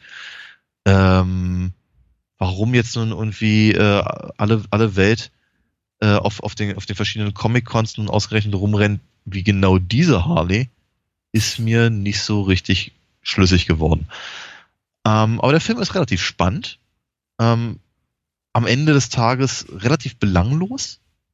Das heißt also, die Story ist sehr, ist, ist, ist klein, vorhersehbar und gar nicht so interessant, weil es eigentlich nur eine sehr, sehr ausgedehnte Origin-Geschichte ist oder einfach der Versuch, irgendwie die Figuren zu etablieren, um im zweiten Film einfach mehr mit ihnen anfangen zu können. Mhm. Und das ist, ich glaube, für das Geld, was der Film vom, vermutlich ähm, gekostet hat und was er, was er hätte einspielen sollen, ist zu wenig. Mhm. Aber ansonsten, klar, kann man sich angucken. Also, letztendlich finde ich ja noch, ich meine, es ist nicht wahnsinnig interessant, aber es ist äh, doch äh, ich weiß nicht, frustrierend, ich weiß nicht, wie ich es nennen soll, ähm, äh, bemerkenswert zu sehen, dass äh, egal wie groß der Backlash ist oder der Hass äh, irgendwie des äh, anvisierten Publikums auf diese Filme und ich meine, ba ähm, Batman wie Superman hat ja ein ähnliches Schicksal erlitten, ja, ja. Äh, dass diese Filme immer noch wahnsinnig viel Geld einspielen. Einfach nur aufgrund dieser, dieses, dieser, dieses Marketing-Bombast, was dahinter steckt. Und ich ja. selbst von äh, Leuten aus meinem erweiterten Bekanntenkreis über soziale Netzwerke dann hörte, äh, ja, ich war schon, war, war schon zum dritten Mal in Batman wie Superman und zum vierten Mal in Suicide Squad und die, der, Film ist immer noch schlecht, aber ich, ja, musste ja. einfach rein, weil ich bin so ein großer Batman-Fan oder was weiß ich. Ja, ja, ähm, ja, ja. Ist auch seltsam. Also ich hatte, wir hatten, also gerade um Suicide Squad hatte ich jetzt, jetzt einen wirklich großen, großen, großen Bogen gemacht. Mhm. Weil ich, ich wollte das eigentlich alles gar nicht so haben. Ähm, und äh, ehrlicherweise, ich, ich bin mir nicht ganz sicher, was die Initialzündung war. Ähm, aber die Blu-ray war gerade relativ preiswert. Von daher habe ich gesagt, okay, dann, dann guck's dir mal an. Und wie gesagt, es ist, es ist in Ordnung. Man kann ihn sich angucken. Aber es ist eben, ich, ich verstehe, ich verstehe immer nicht so genau, warum sich eben diese, äh, ja, diese, diese großen Firmen, und damit meine ich hier nicht mal, nicht mal unbedingt Mar äh, DC, sondern ich meine halt vor allem Warner, äh, warum sie sich damit begnügen, was zu machen, was halt im besten Fall und, und, und mit dem allerwohlwollendsten Blick passabel ist. Hm. Ja? Warum sie, wenn, wenn sie, wenn sie so eine Asche in diese Filme stecken, warum sie dann nicht was wirklich Großartiges machen wollen? Tja. Das ist, das ist so eine, ja, ich, ich, ich, ich, verstehe es nicht. Ich glaube, ich glaube nicht, dass die Leute untalentiert sind, die daran gearbeitet haben. Überhaupt nicht. Ähm, ich habe an einigen Stellen hatte ich so das Gefühl, okay, das sind so eine, das sind so, sind so, so eine Executive Orders irgendwie. Ja. So, also ich kann die, die, die, die Bösewichte sind genau, sind genau nur so böse, wie es, wie es, sein muss, um halt noch irgendwie einigermaßen als äh, äh, praktisch ihre, ihre eigene Story plausibel zu halten. Ja, und ähm, dass sie dann eben nicht in die Vollen gehen und das wirklich böse machen. Oder ich meine, sie wirken, sie wirken halt, ja, sie wirken so ein bisschen so albern wie, wie amerikanische Punks in den 80ern. Ja, ich, äh, ich, hatte, ich habe, glaube ich, allen Ehrgeiz äh, verloren. Für einen Augenblick, ich werde ihn irgendwann angucken, den Film zu sehen, als ich heute dass dieser ohnehin sehr mäßig talentierte Regisseur David Ayer, dessen, dessen andere Filme ich auch gesehen hatte und die mir allesamt überhaupt nicht gut gefielen, äh, dann auch noch irgendwie ihm dann auch noch der Final Cut weggenommen wurde und dann einfach das, das Studio, das den Trailer geschnitten hat, den, den Film dann ja. zusammenschneiden durfte. Und er sie, selbst wenn sich schon ein, ein, ein schlechter Regisseur von seinem Film distanziert, dann will das einiges heißen. Ob ja. freiwillig oder unfreiwillig, weiß ich nicht, aber naja. Ja. Mal gucken. Ähm, ja, äh, ich habe eigentlich nur so als Jetzt müssen wir langsam über Creed reden, aber ich wollte noch zwei Minuten Westworld reinschmeißen, mhm. die, die ja. neue HBO-Serie, und äh, da spielt ja auch Warner mit rein, ist ja auch Gott ja alles, alles zusammen, alles ein, ein, ein, ein, ein Klüngel. Ähm, vielleicht noch zwei Minuten, drei Worte drüber verlieren. Westworld ist ja, ist ja auch, ist, ist ja HBOs Versuch, mehr oder weniger verzweifelter Versuch, so äh, sich für die Zeit nach Game of Thrones vorzubereiten. Ja. ja. Da hat man eben diese, diesen Ratings-Juggernaut, äh, True Blood ist mittlerweile aus, ausgelaufen, die aber auch, ich glaube, True Blood war die in der HBO-Historie zweiterfolgreichste Serie, die sie jemals hatten. Jetzt äh, Game of Thrones hat sie mittlerweile überholt und jetzt muss eben irgendwas Neues geschaffen werden, was wieder irgendwie ratingsmäßig äh, die Leute abholt und äh, für, für, für Zahlen Abonnenten sorgt. Und jetzt ist eben Westworld da und die Serie war relativ lange in der Mache. Ich finde es überraschend, dass immer im Vorspann steht, äh, basiert auf dem Film von Michael Crichton und nicht auf dem, ja. auf dem Buch von Michael Crichton. Aber okay. na gut, so ist es dann eben. Äh, ist ja aufwendig produziert. Über 100 Millionen Dollar, glaube ich, die Staffel gekostet das ist nicht viel für einen Film wie Suicide Squad, der, glaube ich, das Doppelte gekostet hat, aber es ist viel mhm. für eine Fernsehserie. Ist aber auch sehr gut besetzt, äh, sieht sehr teuer aus. Anthony Hopkins spielt mit Ed Harris, Evan Rachel Wood, Tandy Newton, äh, Jeffrey Wright. Wirklich eine super Besetzung. Sieht total schick aus. Äh, ist relativ offensichtlich, was sie damit vorhaben. Sie wollen halt wirklich wieder was machen, was sie über fünf, sechs, sieben Staffeln ziehen können. So, so eine Art äh, Jurassic Park meets Lost meets ähm, Game of Thrones meets, was weiß ich. Ich äh, hab so einen Kladderadatsch, der möglichst vielen Zielgruppen gefällt. Da ist viel Gewalt drin, viel Sex drin, äh, erinnert sehr viel in seiner Ästhetik an bereits erwähnten Game of Thrones, True Blood. Äh, wie gesagt, HBO zeigt eben, dass das andere nicht zeigen dürfen. Ich will auch gar nicht auf Details der Handlung eingehen, die ja den meisten eh bekannt sein dürften. Also Westworld war ja so quasi Proto-Jurassic Park von Michael Crichton, der eben einen Roman ja. geschrieben hat, der auch die F Filmversion geschaffen hat. Hugh Brenner damals eine Hauptrolle, hübscher Film. Mhm. Auch eine coole Prämisse für eine Serie. Böse Roboter übernehmen Roboter-Vergnügungspark und töten die dann, die Touristen, die da drin rumlaufen. Finde ich irgendwie alles ganz super. Daraus versucht man es eben so eine große Mythologie zu stricken. Was ich ja interessant finde an der Serie, ohne jetzt irgendwie zu, zu genaue Qualitäten oder irgendwie Defizite zu beleuchten, ist, dass, dass man immer noch nicht aus den Fehlern, die bei anderen Serien gemacht wurden, wirklich lernt. Dass man wirklich immer noch das Gefühl hat, wenn man einen Piloten sieht und danach die im Anschluss die zweite Episode, ja. dass äh, unglaublich viel passiert sein muss hinter den Kulissen zwischen diesen beiden Episoden. Dass plötzlich die Hälfte ja. der Besetzung ausgetauscht wurde, dass bestimmte Handlungsstränge nicht weiter verfolgt werden, dass Figuren einfach aus der Handlung verschwinden, dass man auch das Gefühl hat, es werden so Mysterien in den Raum geschmissen, also Figuren reden nur in Halbsätzen oder in, mhm. in Rätseln von denen man eben jetzt schon weiß, äh, dass sie wahrscheinlich niemals eine Auflösung erfahren werden. Wenn man hinter die hm. Kulissen ein bisschen guckt, sieht man eben, woran das liegen könnte. Also J.J. Abrams ist als, als Regisseur, als, als Produzent beteiligt an der Serie, aber vor allem sind eben äh, Jonathan Nolan und Lisa Joy, seine Frau, als äh, äh, Showrunner an der Serie beteiligt und äh, Jonathan Nolan ist ja irgendwie auch, auch bekannt für die Zusammenarbeit mit seinem Bruder Christopher Nolan und seine sehr kryptischen Drehbücher, die ja auch, die ja auch nicht immer ganz wasserdicht sind. Vor allem eben aber auch für, wie ich immer finde, für seinen offensichtlichen totalen Mangel an Humor. Und das fehlt der Serie mhm. eben völlig. Also es ist wirklich eine, eine, Serie, die wie so eine Puzzlebox funktioniert, die eben ungefähr äh, acht Festlein, zehn Festlein, hundert Festlein aufmacht, niemals wirklich bis zum Grund blickt, sondern irgendwie nur zum Teil diese Geschichte dann auch zu Ende erzählt, offensichtlich einen, einen, einen großen Masterplan verfolgt, von dem ich allerdings nicht viel Vertrauen, in den, in den, in dem mir so ein bisschen das Vertrauen fehlt, dass sie den niemals äh, zu ja. einem guten Abschluss führen werden. Und das nimmt für mich der Serie so ein bisschen den Reiz. Es ist letztendlich eine, eine nette intellektuelle Spielerei und sieht fantastisch aus, hat einen tollen Score, also Production Value mäßig wirklich, wirklich toll aber mir fehlt so ein bisschen das Vertrauen in die Serie und ihre Figuren, dass sie mich noch irgendwann fesseln werden. Denn am Ende ja. der, der Staffel dachte ich, ach, das ist ja nett und äh, zwei, drei Sachen waren nicht vorhersehbar und ein, zwei Mal haben sie mich wirklich in das, in das Licht geführt. Chapeau, äh, das hätte ich nicht geahnt. Aber es ist keine Serie, von der ich sagen könnte, wie jetzt, wie es jetzt bei, bei Sopranos, Breaking Bad oder The Wire oder was weiß ich, äh, meinetwegen Buffy sagen könnte, mhm. die Figuren fesseln mich wirklich und ich will deren, deren Geschichten weiter erfahren, sondern ja. es geht wirklich nur darum, welches Rätsel entschlüssel ich, der Zuschauer, bevor mir die Serie äh, die Antwort darauf gibt. Und mhm. das finde ich auf Dauer ein bisschen ermüdend. Und äh, leider so ein Prinzip, nach dem immer mehr Serien heutzutage funktionieren. Ich guck, guck sie weiter, aber mhm. äh, es ist mit Vorsicht zu genießen, denke ich. Okay. So, fertig. Okay, sehr gut. äh, ich habe ich hab auch nur noch mal ganz, was ganz, ganz kurzes, wie du schon ganz richtig sagtest, irgendwie äh, zwei Minuten, drei Sätze. Ähm, und ich bleibe aber doch trotzdem bei DC. Ich habe mir nämlich noch was angeguckt und zwar auch einen weiteren Zeichentrickfilm. Assault on Arkham heißt das ganze mhm. Ding.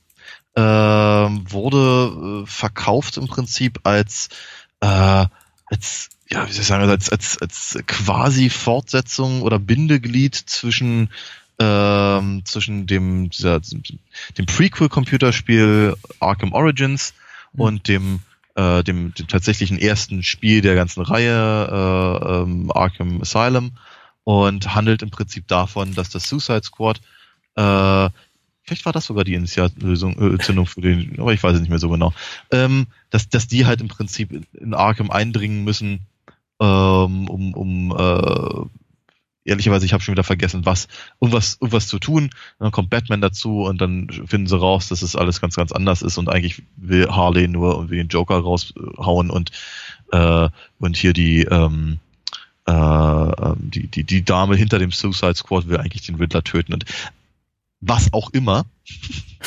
Weil tatsächlich ist das Ding, Amanda Waller heißt die uns die Dame hinter dem Suicide Squad. Ähm, das ist eben ein, es ist ein, ich fand den Film enttäuschend. Hm. Der Film sieht gut aus. Er ist nicht ganz so nicht ganz so hübsch äh, gezeichnet äh, wie äh, wie The Killing Joke aus meiner Sicht zumindest nicht und ähm, ist etwas dynamischer als The Killing Joke, deutlich eher orientiert an ja ich würde mal sagen so Manga beziehungsweise Anime hm. äh, Sachen, was okay ist, funktioniert relativ gut. Ähm, ebenfalls was sehr sehr gut funktioniert sind die einzelnen Suicide Squad Charaktere. Finde zum Beispiel die, diese Harley ist mir persönlich näher. Die ist, die ist halt, die ist halt genauso quäkig, nervtötig, wie ich mir halt Harley Quinn vorstelle. Und irgendwie doch dabei niedlich und witzig und völlig durchgeknallt. Und das funktioniert. Kevin Conroy spricht wieder Batman, was mich sehr gefreut hat.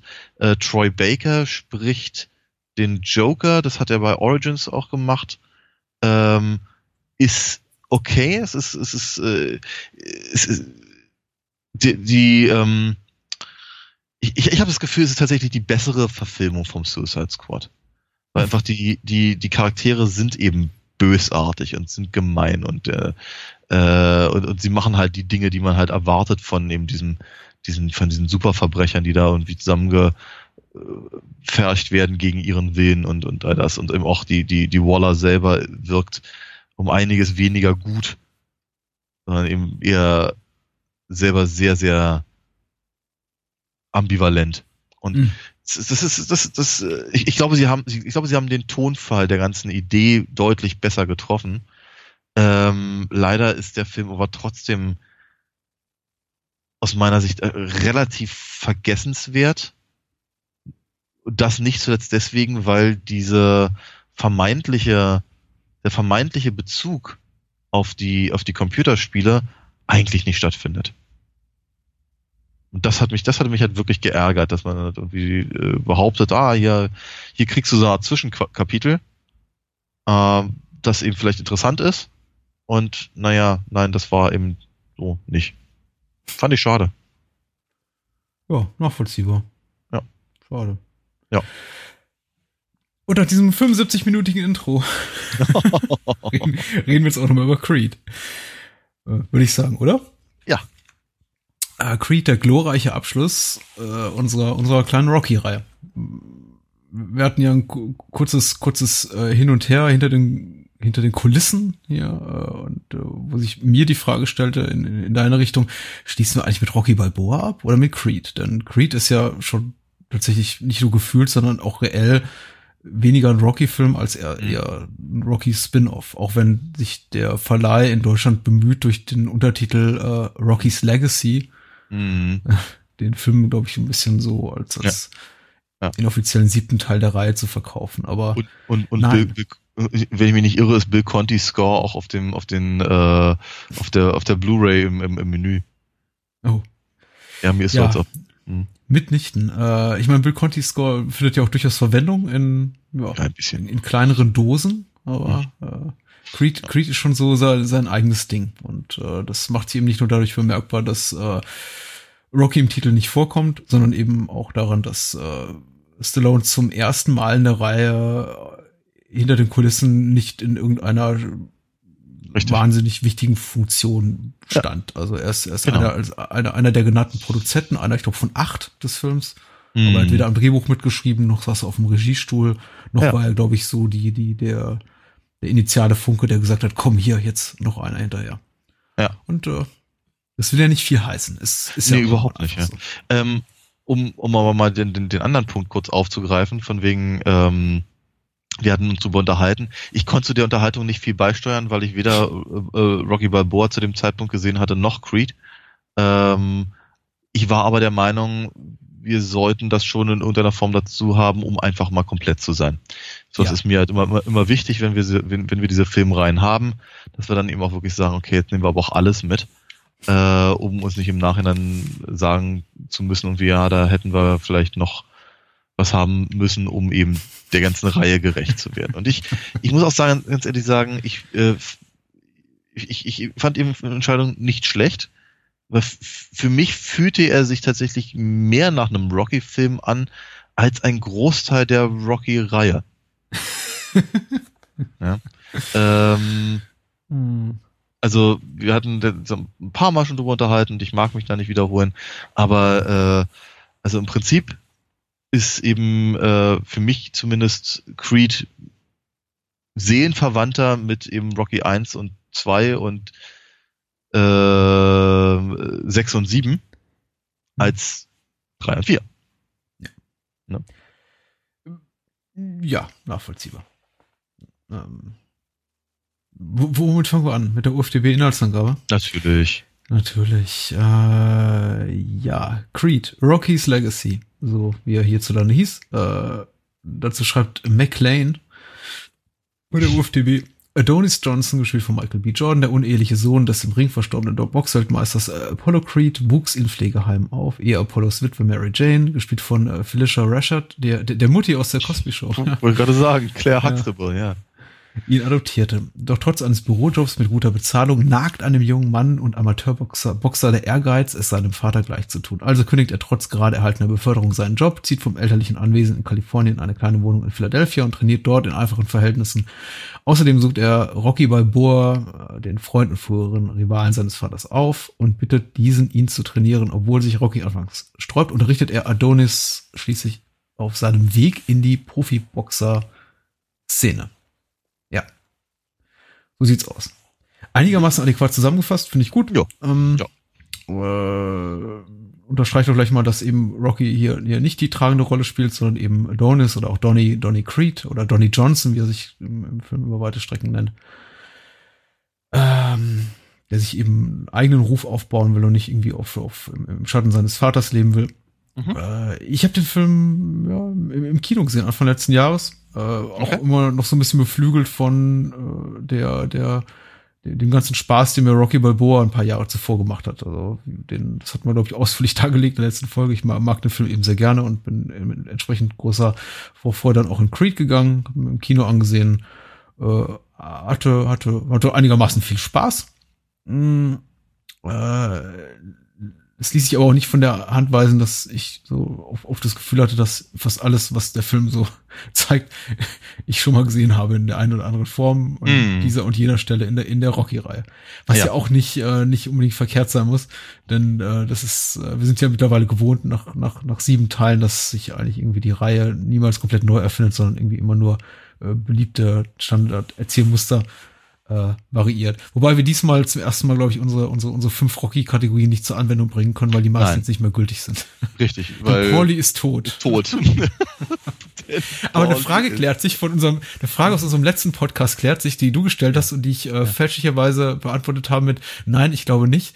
Du hattest nämlich gefragt, wohnt Pauli, wohnen Pauli und Rocky eigentlich zusammen? Ja. Und ich sagte, ich glaube nicht, ich kann es mir nicht vorstellen, dass zwei, dass zwei erwachsene Männer, die so anstrengend ja. sind, äh, sich so eine kleine Buchbude teilen. Aber ja. Offensichtlich taten sie das. Ja. Ja, klar, weil Donny ja in Paulys altes Zimmer in Paulys zieht. Paulys altes Zimmer zieht, ja. Richtig, genau. ja.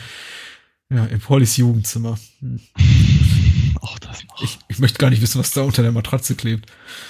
Äh, ja, ja.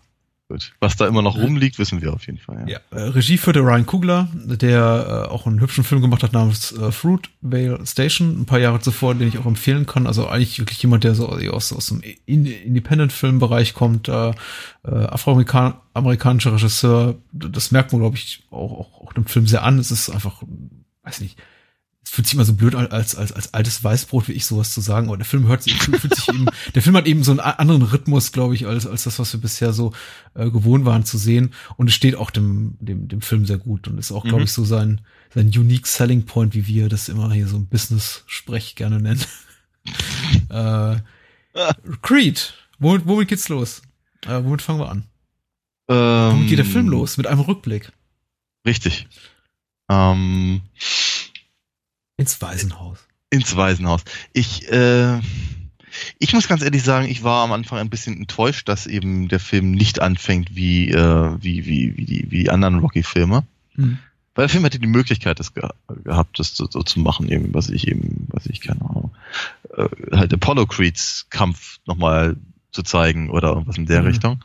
Äh, macht er aber nicht, sondern wir haben halt im Prinzip den, den, den jungen Ad äh, Adonis, Adonis äh, der sich halt in der, in der Jugendverzugsanstalt prügelt, die mir wieder mal zeigte, wie unglaublich deprimierend äh, wohl äh, amerikanische Gefängnisse sein müssen.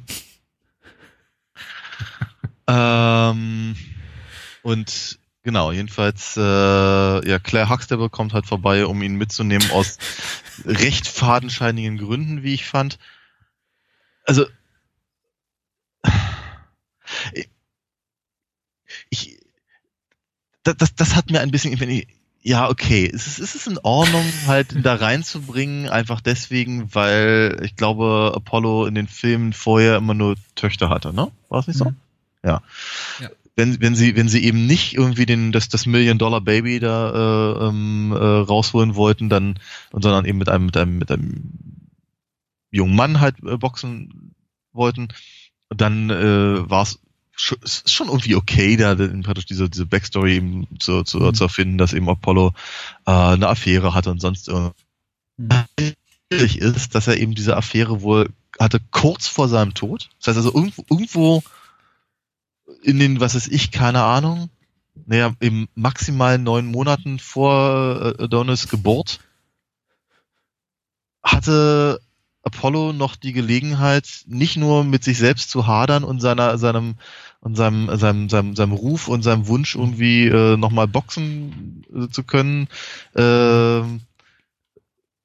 und, und sich dann halt im Anschluss eben von I Ivan Drago totschlagen zu lassen.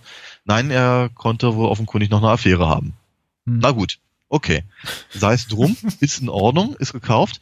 Äh, Jetzt ist das Kind offenkundig irgendwas um was, 12, 13 rum vielleicht? Ja, passt, würde ich sagen. Ne? So, so, so in etwa. Das heißt also zwölf oder Wahrscheinlich ein dreizehn. bisschen jünger fast noch, ne? Ja, okay, also irgendwo, irgendwo, so- Ja.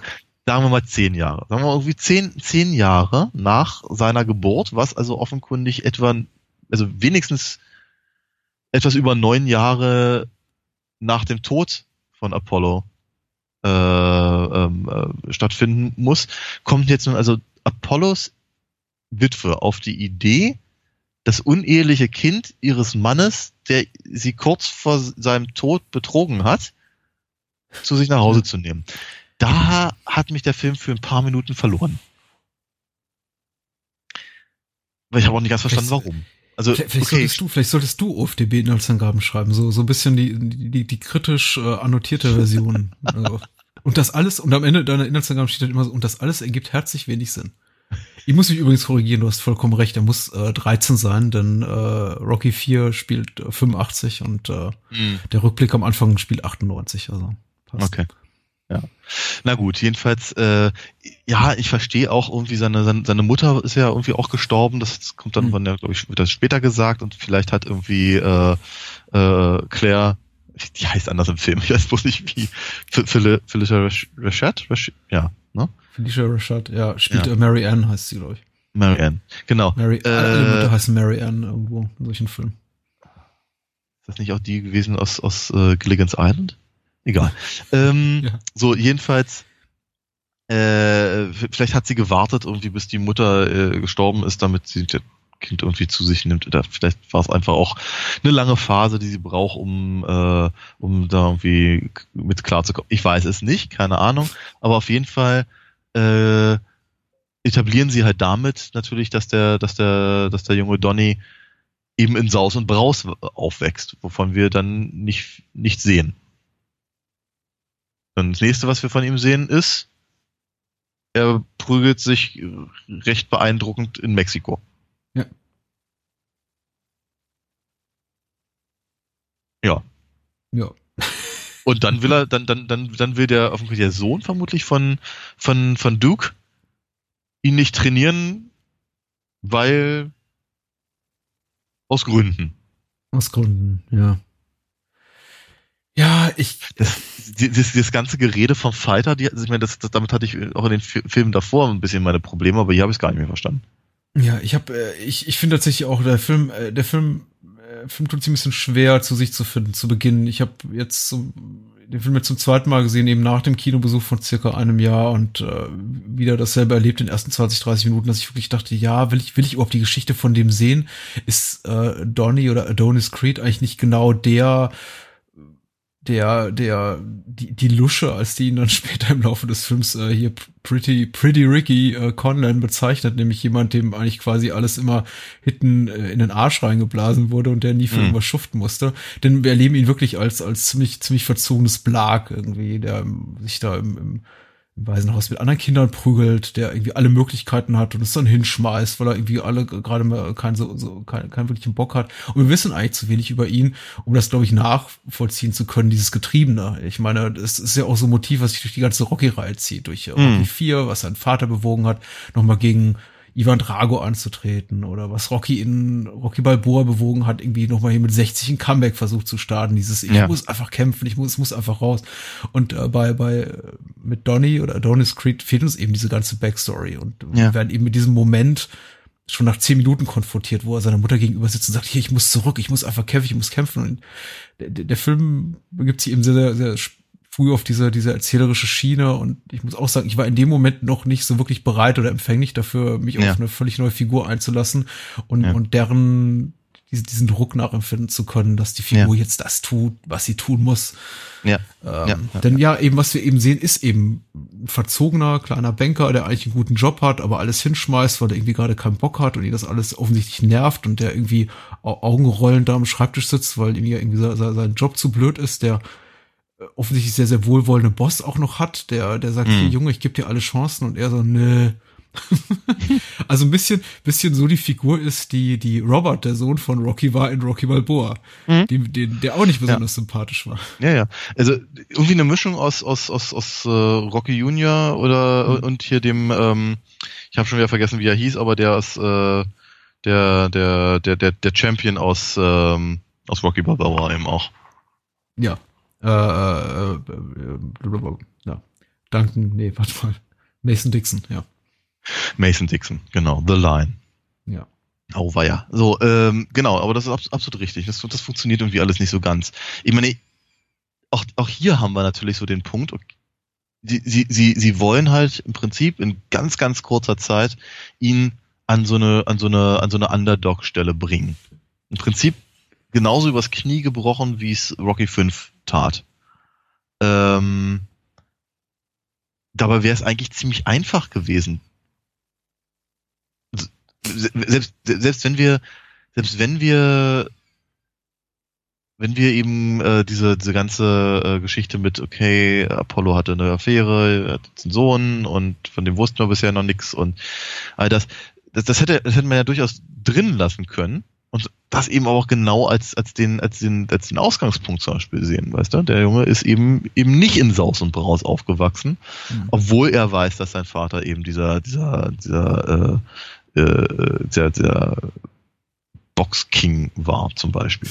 Und Schubs hättest du halt im Prinzip genau die gleiche, die gleiche Grundlage gehabt. Ihn halt als, als, als Underdog zu etablieren zum Beispiel.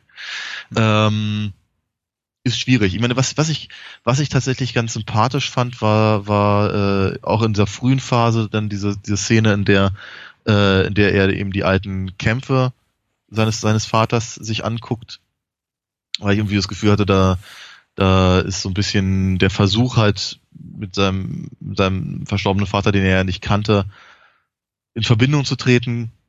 Ähm, das, das, das, äh, das fand ich schon irgendwie ganz, das fand ich nett, das fand eine nette Szene.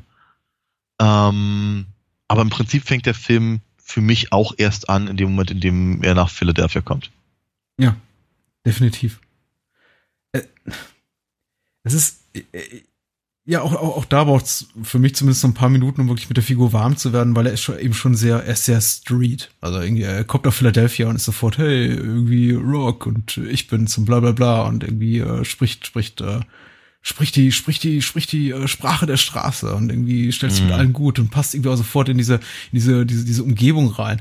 Ja. Was man nicht wenn man es irgendwie realistisch betrachtet, was e-, eher unwahrscheinlich ist. Dann, ich hm. meine, er ist eben nicht nur, nicht nur, nicht nur ein schwarzer Mann in Amerika des Jahres 2015, sondern ist eben in allererster Linie auch ein äh, Mensch, der in sehr privilegierten Verhältnissen aufgewachsen ist, in sehr, sehr großem ja. Reichtum, in, ja. in, in, in, einem, in mit einem soliden Arbeitsverhältnis, mit einem wahrscheinlich mhm. äh, auch sozialen Umfeld, was äh, höher, höher gestellt war.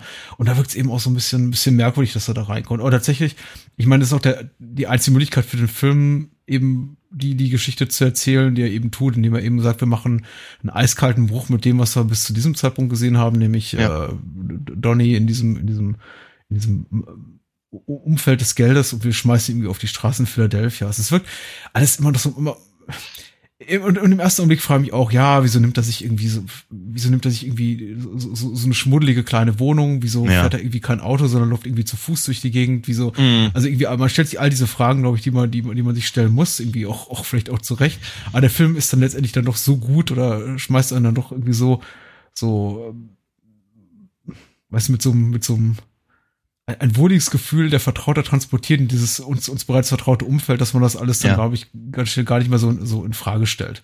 Richtig. Warum er sich da irgendwie nicht seinen, seinen Personal Trainer leistet, sondern irgendwie am Ende, weiß nicht, für 20 Dollar im Monat oder pro Woche in diesem Fitnessstudio trainiert und äh, ja, ja, ja, ja. Genau. Ähm, aber ist ein merkwürdiger Grund, man, man, man, man nimmt der ganzen Sache schon ab. Und ich glaube, das, ja. das ist eben zum Beispiel der, der wichtige Punkt, wo, an dem ich eben auch zum Beispiel finde, dass der Film eben sehr viel besser eben in die Rocky-Reihe passt, einfach auch als, als vielleicht nicht unbedingt als, äh, als, als, als siebter Film, aber so 6a oder sowas, ja. ähm, ähm, einfach deswegen, weil Rocky als Figur diese ganze Sache so erdet. Ich glaube, der Film, der Film wäre ärmer ohne, ohne Sylvester Stallone. Und einfach, um einfach nur äh, im Prinzip eine ähnliche Geschichte halt nochmal zu erzählen. Weil Sylvester Stallone ist tatsächlich sehr gut in dem Film. Und er ja. kann, er kann, er kann alles, er kann, kann viele von den Dingen machen, die man von ihm als Rocky erwartet oder die, die, die man, die man mag an ihm. Äh, aber er, er gibt, er gibt dem Film halt, ach Gott, das klingt so schwürzig, Herz. Ja. ja. Und, und äh, stellt eben auch die Verbindung zu der, der, der, der, der den früheren Filmen logischerweise dar und ähm, durch, durch Rocky findet man vermutlich auch mehr zu Donny. Ähm, also ich muss ganz ehrlich sagen, diese, diese, diese, diese Liebesgeschichte zum Beispiel interessierte mich herzlich wenig. Das ging mir, das kam irgendwie nicht so richtig an mich ran. Ähm, aber eben die, den, der, der, der, der, der Versuch von ihm, sich in irgendeiner Form frei zu kämpfen und was eigenes zu machen und gleichzeitig aber eben äh, sich mit seinem, mit seinem ähm, auf die, auf die, auf die Fährte seines Vaters zu begeben, das hat mich deutlich mehr angesprochen. Und das funktioniert natürlich eben ganz hervorragend durch Rocky, durch seine, durch seine mhm. etwas knautschige Art, durch die, durch die Anekdoten, die er da erzählt, durch eben ähm, sein, äh, sein durch, durch Rockys eigenen Wunsch im Prinzip mit seinem, mit seinem alten Freund auf die Art und Weise wieder Kontakt zu knüpfen. Mhm. Und all das. Und das ist, das, äh, das, das ist schon sehr, sehr schön. Und eben mit Rocky gemeinsam die alten Orte zu besuchen und so. Das ist ganz cool.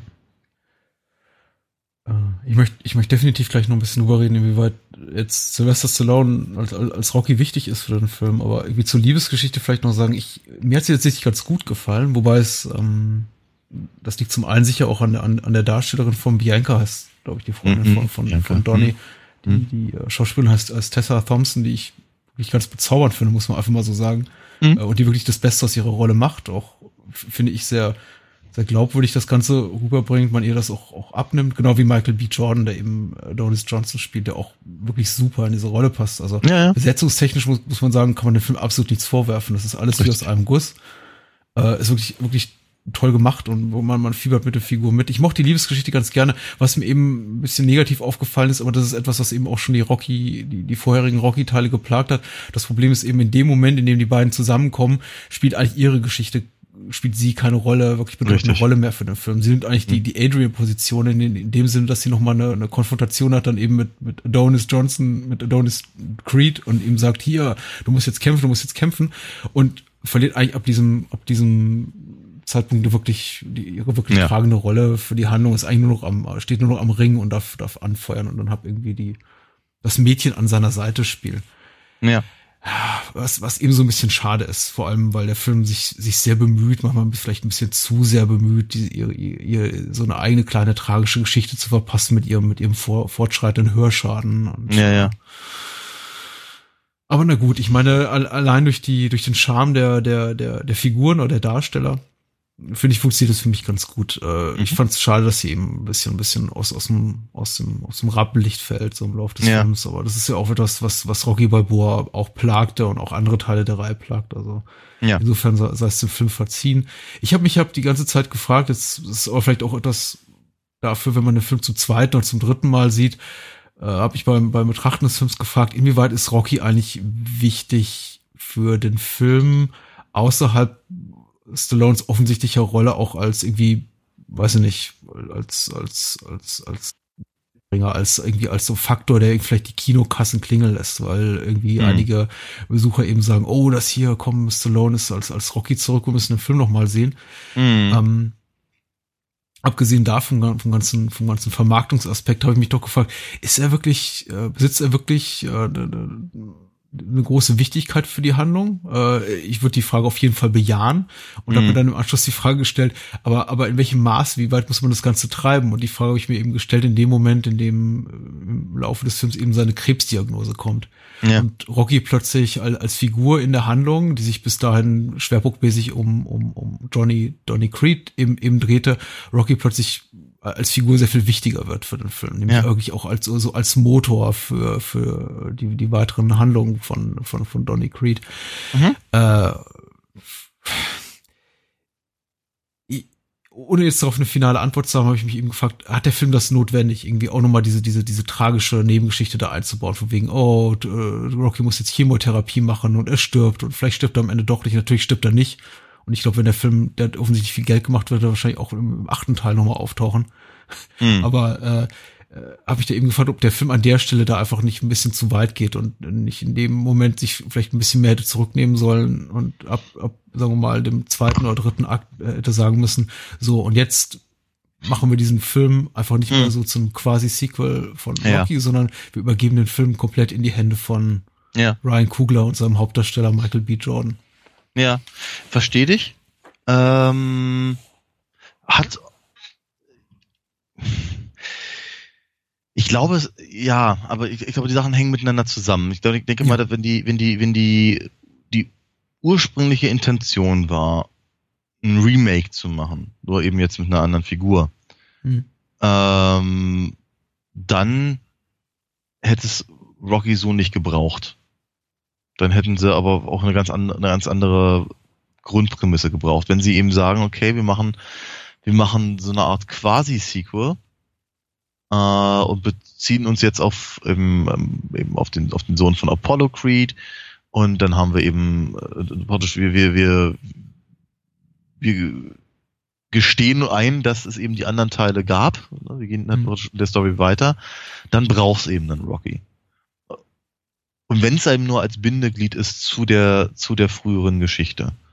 Ähm, das ist halt, glaube ich, das ist, das ist wirklich schwer zu beurteilen, weil wie, du kannst nicht, du ganz ehrlich, der Film selber hätte, hätte Rocky so nicht gebraucht. Er hätte aber auch nicht Creed heißen müssen. Ja. ja der hätte, was ich, keine Ahnung, hätte, hätte der Film Johnson geheißen. Ja, und, ähm, und, und. Wäre wahrscheinlich dann, niemand reingegangen. Richtig, ja. ja. Und, äh, dann, dann hätte er halt irgendwie einen anderen Trainer gefunden oder was weiß ich, keine Ahnung. Aber eben diese, dadurch, dass sie sich eben entschieden haben, ähm, eben äh, die, die, die ursprünglichen Filme halt da in irgendeiner Form halt mit reinzunehmen, ist es durchaus wichtig, dass Rocky halt dabei war. Ja. Und äh, seine eigene Krebserkrankung ist natürlich genau aus dem gleichen Grunde eben dann auch wieder wieder wichtig äh, für, für, für die gesamte Rocky-Handlung. Ja. Weil wir, ich, ich, ich unkte ja nun schon vor ein paar Wochen, äh, oder erzählte zumindest den alten Mad Gag, dass, äh, dass, äh, dass Pauli um, um, äh, um Apollo halt weinen würde im vierten Teil. Äh, aber, aber nicht, weil er ihn so mochte, sondern weil er im Prinzip Angst um sich selber hat, weil es bleiben halt nicht mehr so viele Nebencharaktere übrig, um in Rocky 5 zu sterben. Na? Und ähm, aber es ist halt natürlich so, ne? Meine, wir haben halt erst, wir haben, erst, wir haben Mickey, dann haben wir Apollo, äh, dann haben wir Adrian und äh, jetzt haben wir eben Rocky selbst, der eben dieses, dieses zum ersten Mal wirklich ernstzunehmende äh, ähm, ähm, physische Leiden hat. Die anderen Leiden, die er vorher hatte, die haben sie ja mal wieder vergessen oder oder oder oder oder irgendwie anderweitig ja. runtergespielt. Hm. Ähm, und das aber genau, ich glaube, genau diese, diese, das ist ja das, was Rocky eben ausgemacht hat. Also die Figur selber und die Filme natürlich auch eben die Sorge um eben genau die Figuren, die ihn antreiben. Ja, er, sel er selber wäre halt im Prinzip, also hätte er eben nicht Mickey, hätte er eben nicht Adrian, dann wäre er halt der, der, der, der, der, der gleiche Schmock, der eben dafür für, für ein paar Dollar irgendwie alle paar Wochen mal äh, gegen hier Spider Rico irgendwie äh, sich die Gusche polieren lässt. Ähm, aber eben weil er diese ganzen Figuren hat und Pauli sicherlich in gewisser Weise auch, äh, um die er sich Sorgen macht und um die, die, die halt in seinem, in seinem äh, Leben halt eine wichtige Rolle einnehmen, die ihn dann eben auch ein antreiben, um eben nochmal zu kämpfen und eben nochmal mhm. mehr, mehr zu bewerkstelligen, sei es ihm sein Sohn, sei es ihm Adrian wie auch immer. Und äh, hier in der Variante ist es ziemlich logischerweise halt Rocky. Ich meine, es hätte auch seine Mutter sein können, nötigenfalls. Ähm, aber dadurch, dass es Rocky ist, haben wir eben weiterhin die oder noch eine weitere Verbindung halt zu den alten Filmen. Ich finde das schon durchaus ganz, ganz ja. passend. Also ich, ich habe ich hab mir diese Frage eigentlich nicht so unbedingt gestellt. Wie ja, ich würde, ich, nein, ich, ich stelle mir auch nicht die Frage, ob äh, es prinzipiell jetzt eine richtige Entscheidung war, Rocky in diesen Film zu pflanzen oder eben nicht. Äh, wie, wie gesagt, definitiv, definitiv richtig. Ich habe mich eben nur gefragt, ob es äh, es wäre nicht meine Entscheidung gewesen, hätte ich irgendwie mitwirken, hätte ich irgendwie Mitspracherecht gehabt beim Drehbuch, äh, Rocky so spät nochmal so, so große, großes Gewicht zu geben innerhalb der Handlung, zu einem Zeitpunkt, an dem ich eigentlich schon denke, okay, das ist eigentlich ein Film, der gehört den, den jungen Darstellern und nicht mehr eben mhm. der alten Garde, die ich zunehmend in den Hintergrund äh, rücken sah. Aber es ist, es ist eben nicht so und äh, gut, damit muss ich eben und viele andere auch leben. Der Film hat trotzdem viel Geld gemacht und ist irgendwie heiß geliebt. Also insofern scheinen sie alles richtig gemacht zu haben. Mein persönlichen Geschmack hat es irgendwie nicht hundertprozentig getroffen. Das spielt eben aber auch so ein bisschen damit rein, dass mir das ein bisschen sauer aufgestoßen ist. Die, also die Tatsache, dass äh, in, zu, in, in der Phase des Films, in der eben Rocky seine Krebsdiagnose bekommt, äh, und dann eben auch mit, mit, mit, mit Chemotherapie-Broschüren durch die Gegend läuft, was auch wieder so ein Plotpoint ist, der also ein bisschen, ein bisschen forciert wirkt, dass eben zum selben Zeitpunkt unglaublich viele Konflikte gerade auch im Hintergrund passieren und man wirklich so das Gefühl hat, ja, man hat jetzt irgendwie von Seiten der Autoren, also das Drehbuch hat ja Ryan Kugler, der Regisseur, auch mitgeschrieben, äh, nochmal versucht, möglichst viel Drama in eine Handlung mhm. äh, zu bringen, die eigentlich bis, äh, da, bis zu diesem Zeitpunkt sehr, sehr geradlinig und sehr, sehr äh, weiß nicht, hürdenlos und, und widerstandslos für, für den Helden verläuft. Er hat dann diesen, diesen, diesen, nicht, nicht nur den Konflikt mit Rocky, er hat eben dann auch noch einen Streit mit Bianca, er, er, er prügelt sich mit diesem, mit diesem aggressiven Fan äh, äh da im, im, im Gang, nachdem der ihn irgendwie äh, anpöbelt. Und wir haben innerhalb von, von einer Phase von 10 bis 15 Minuten ungefähr, weiß nicht, mehrere Momente, in denen man denkt so, ah, was, was macht der da, was macht der da? Mhm. ähm, äh, schmeißt sich gerade irgendwie selber, selber Pflöcke zwischen, zwischen die Beine. Und das, das mhm. wirkte für mich, es, es wirkte ein bisschen erzwungen. Es wirkte nicht besonders elegant. Es wirkte eigentlich, äh, als, als, als hätte man mhm. irgendwie, als wäre man zur Einsicht gekommen, ja, das läuft jetzt alles doch ein bisschen zu glatt, lass doch mal mm. irgendwie noch ein bisschen Konflikt in die Handlung reinstreuen. Ja, ähm, ich denke, du hast recht. Ähm, ich denke aber auch, also ich denke, du hast vor allem recht, was, das, was, was, was die Eleganz oder die fehlende Eleganz angeht. Ähm, ich glaube, dass die, dass der, dass das, dass das wirklich Interessante an den Rocky-Filmen nicht unbedingt der Boxkampf war. Äh, der, ich glaube, der ist, der, der ist eher symbolisch zu sehen, mhm. ähm, sondern es sind eben die, die, die dramatischen Momente, die zwischenmenschlichen Sachen. Das, deswegen hatte ich auch etliche Male in unserer Reihe von Seifenoper gesprochen. Ähm, ja. Das ist, das ist halt das Baby. Das ist, äh, ja. Ja, und, und, und, und, und, und, und solche Dinge. Äh, ich, ich denke, dass das halt im Prinzip das Salz in der Suppe ist für die, für die Reihe und dass das eben tatsächlich in dem, in dem, in dem, in, in Creed eben auch drin ist, das stört mich überhaupt nicht. Kein bisschen. Ganz im Gegenteil. Ich fand eigentlich das, äh, fand das, ähm, das, äh, eben mit, mit, mit am, am, am wichtigsten. Aber du hast natürlich eben wirklich insofern recht, dass es eben bis dahin eigentlich alles ganz gut läuft. Das ist dann auf einmal, dann auf einmal äh, ähm, stapeln sie die Scheiße Meter hoch. Und das ist, das, das kommt halt vielleicht ein bisschen, bisschen zu, zu, zu, zu spät in dem Film. Ähm, weil es letztendlich, und das ist ja dann auch wieder ein Problemchen, weil diese, diese Probleme letztlich für den Schlusskampf dann wieder keine Relevanz haben. Ja. Es ist ja, ist ja, ist es ja nicht so, als würde er sich irgendwie beim Boxen gegen, gegen den pöbeligen Briten, oder ist es Schotter? Naja, wie der auch sei, jedenfalls. Nee, es, es, es, es Liverpooler, mein Gott. Liverpooler, ne? Engländer, ja. Okay.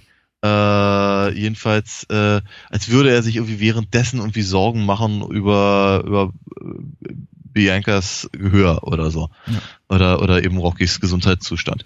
Weil eben zu dem Zeitpunkt diese Sachen dann auf einmal gar nicht mehr, gar nicht mehr stattfinden. Äh, es ist auch nicht, es ist eben auch nicht so, als ob er, weiß ich, keine Ahnung, schlecht trainieren würde oder ach, was weiß denn ich, keine Ahnung. Also es ist eben, ich meine, bei, bei, bei, bei mhm. Adrians, bei Adrians Koma-Geschichte, über die man ja auch das ein oder andere Wort verlieren kann und wir mhm. hatten es, mhm. äh, hat man aber eben, was ich das Gefühl, keine Ahnung, der kommt, der kommt noch zu spät zu seinem eigenen zu seinem eigenen Kampf, der ihm halt so wichtig war und jetzt auf einmal das und mm, und Rocky ist eben eigentlich vor allem dann eben ein Familienmensch, also offenkundig ist es ihm doch wichtiger als der als das Rematch und all das. Äh, das, das sind halt so Punkte, die eben die eben bei Creed ja eben kaum wirklich Bestand haben. Ich meine, vielleicht ist es auch eine Qualität des Films. Ich möchte auch gar nicht zu streng sein. Ich meine, es gibt so viele Möglichkeiten, wie man diese Arten von ja, dramaturgischen Kniffen, die der Film da eben reinwirft, diese, dieses ganze menschliche Drama, das alles noch hätte schlechter lösen können oder viel, viel melodramatischer. Irgendwie, mhm. weiß nicht, Bianca greift sich während des finalen Kampfs zwischen äh, Donny und, und Pretty ja. Ricky irgendwie ans Ohr und, und hat einen Hörsturz und er sieht das vom Ring aus und ja, ja. weiß ich, schreit in ihre Richtung. Äh, Bianca, ähm, listen. äh, nein, also es ist irgendwie, ich meine, vielleicht ist es, vielleicht, vielleicht, vielleicht soll man es auch gar nicht zu, zu streng bewer bewerten und das Ganze irgendwie einfach als, als, als das nehmen, was es eben ist, äh, im, im Sinne von jede, jede Figur in diesem Film hat ebenso ihre Problemchen. Donny ist irgendwie der, der, der, der Straßenjunge, der irgendwie aus seinem, aus seinem, aus seinem Wohlstandsumfeld raus will. Äh, Bianca ist eben die, die, ähm, die, die, au, die, die aufstrebende Musikerin, deren, deren, deren Körper ihr da, äh, ihr eigener Körper ihr zum Verhängnis wird und, und, und ja, gut, äh, Claire Huxtable muss eben mit ihren eigenen Dämonen kämpfen. Der einzige, der eigentlich so in sich ruht komplett, ist, ist Rocky. Ja. Ja, ja, ja. Ich kannte, und, äh, ich, kon ich konnte, und das ich habe es ihm eben auch so gegönnt und ich glaube, das ist auch ein bisschen so für mich der ja. Grund, warum mir das so sauer aufgestoßen ist, dass er so unbedingt Krebs kriegen muss, weil ich dachte, jetzt hat er es endlich mal geschafft. Ja, ich, äh, um, um das mal ganz kurz reinzuwerfen, ich habe hab auf jeden Fall äh, bei Creed habe ich besser verstanden, was du neulich über äh, Rocky Balboa gesagt hast.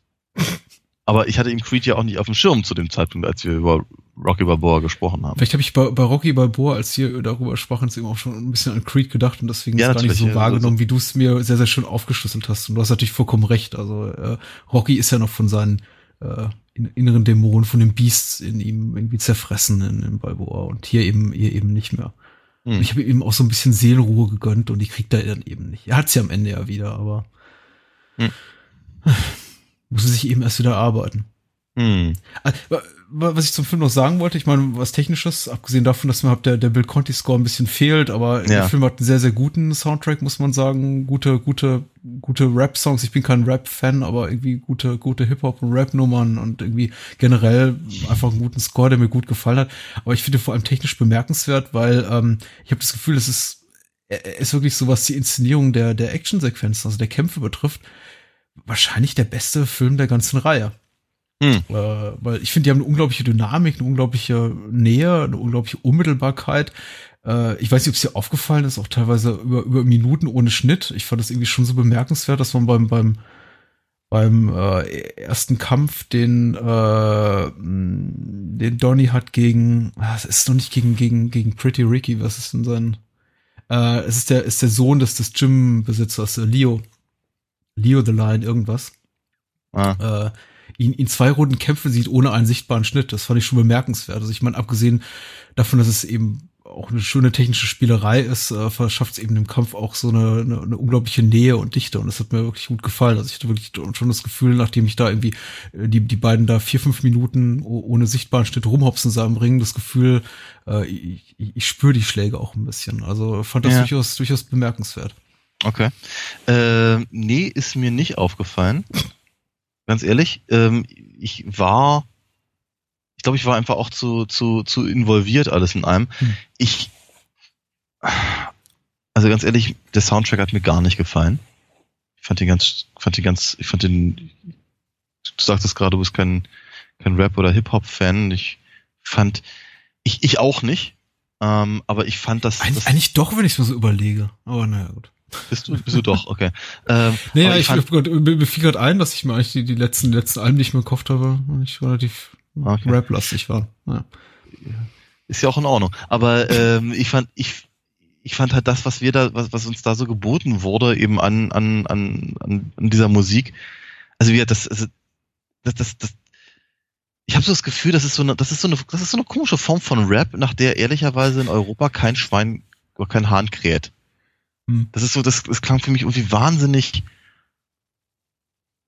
keine Ahnung, so, so, ich weiß nicht, halt irgendwie so, so, so, so, so East Coastig irgendwie, keine Ahnung. Ich, einfach, ich habe das Gefühl, so, sowas, sowas, sowas, sowas, sowas ich, ich, hör, man, ich kann auch, vielleicht irre ich mich auch, weil ich, ich eben ist nicht wirklich, ich bin da wirklich nicht derjenige, der dazu wirklich was sagen sollte. Aber mir hat es einfach nicht gefallen. So. Und äh, der, der, der, der Score an sich war okay hat mich aber auch nicht beeindruckt. Mhm. Und äh, da an der Stelle wirklich Bill Conti hat mir massiv gefehlt. Mhm. Äh, fand ich fand ich schade, dass sie da nicht noch ein bisschen mehr drauf eingegangen sind. Ähm, die Musik, die die die Bianca da macht, fand ich ja wirklich richtig ätzend. Also, das, das, ist, das ist so, auch dachte ich so bei mir, hoffentlich geht das mit dem Hörsturz aber schnell. Also weil, ja. mein, äh, nee, es ist, also, also ich, ich hatte, ich hatte, also mit der, mit der, mit der Tonspur des Films hatte ich so meine, hatte ich so meine Sorgen. Das ist, Entschuldigung, das ist sehr hart. Ja, es tut mir auch leid. Aber, ähm, also wie nee, das ist, das, das, das, das, das war alles nicht meins. Ähm, die, die, die, die Schnitte sind mir nicht, oder die fehlenden Schnitte, oder die nicht vorhandenen Schnitte, ist ich besser gesagt, sind mir nicht aufgefallen, weil ich glaube ich einfach durchaus äh, gegen Ende des Films das eben alles so, so, so, so, so spannungsgeladen mhm. fand, dass ich eben ehrlicherweise auf sowas nicht mehr achtete. Und das spricht ja nur noch sehr, sehr für den Film. Ich möchte sowieso ja. sagen, ich glaube, so, also das, das, das, das könnte sogar mein, mein Abschlusswort äh, zu dem Film sein. Ich fand ihn, ich fand ihn nicht so gut wie Rocky Balboa. Hat mich nicht so, hat mich nicht so äh, nicht so gepackt, aber ich habe mich gefreut, Rocky zu sehen. Ich habe mich gefreut, auch was ich das, das Restaurant da wieder zu sehen und das, das, das, das Rocky hat ein paar, paar ganz, ganz tolle Szenen. Äh, Adonis ist ein durchaus sehr würdiger Nachfolger, was eben die, die Story angeht. Wenn, wenn sie jetzt eben sich in weiteren Filmen darauf äh, beziehen wollen, wie es mit der Figur weitergeht, ich bin dabei. Ich möchte es gerne wissen. Das finde ich cool. Ähm, und alles in allem fand ich aber eben, ich, ja, ne, ich, bin, ich bin sehr froh, dass wir ihn damit dazugenommen haben in unserer Reihe. So. Mhm. Ähm, meine letzten Worte zum Film und zu der Reihe wären vielleicht noch, dass ich ein bisschen enttäuscht darüber war, dass es sich auf sehr viele Erzählmuster, die die Reihe irgendwie vorher benutzt hat, ein bisschen zu sehr berufen haben, eben vieles wieder aus der Mottenkiste geholt haben, nicht zuletzt auch eigentlich ein Finale, das eins zu eins identisch ist, was zum, zum, zum Vorgängerfilm, nämlich wieder irgendwie so ein knappes, äh, knappes irgendwie un, nicht einstimmiges Richterurteil, mhm. dann eben, weiß ich nicht, äh, der, der, der Protagonist des Films als vorher eben Rocky und jetzt eben Donny knapp, knapp unterliegt. Von wegen, äh, nach Punkten hast du nicht gewonnen, aber du bist der Sieger der Herzen. Das hatten wir jetzt erst im Vorgängerfilm.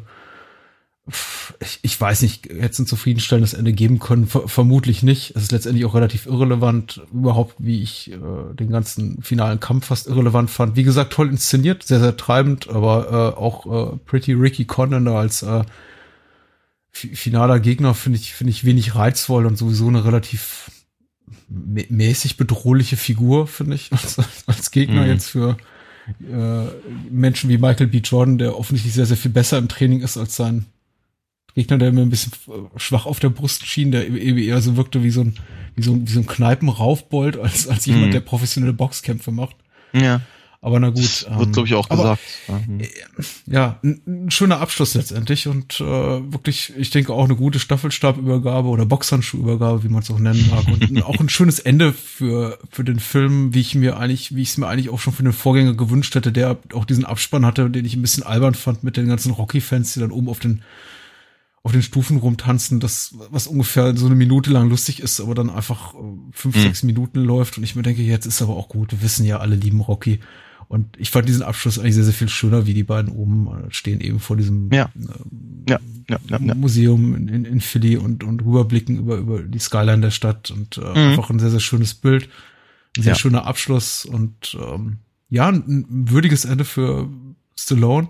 Ich hoffe fast, er ist, äh, wenn es sowas geben sollte wie Creed 2 oder Creed The Return oder wie auch immer das dann heißen mag, ich wünsche mir fast, er ist nicht dabei. Mhm. Weil ähm, ich denke, besser wird's nicht für Stallone. Ja. Und ich möchte ihn nicht sehen als irgendwie, ich möchte ihn nicht auf dem Sterbebett sehen.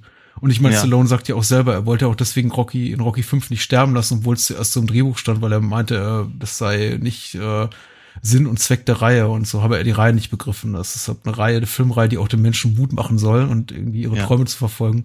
Und Richtig. ich möchte ihn nicht in Creed 2 auf dem Sterbebett sehen oder irgendwie als Grabstein sehen. Ja. Und dann steht eben, dann steht eben Donny Creed da wie jetzt einst äh, Rocky mhm. vom Grab von Mickey und sagt ja. hier, Mhm. War toll, dich gekannt zu haben, Rock.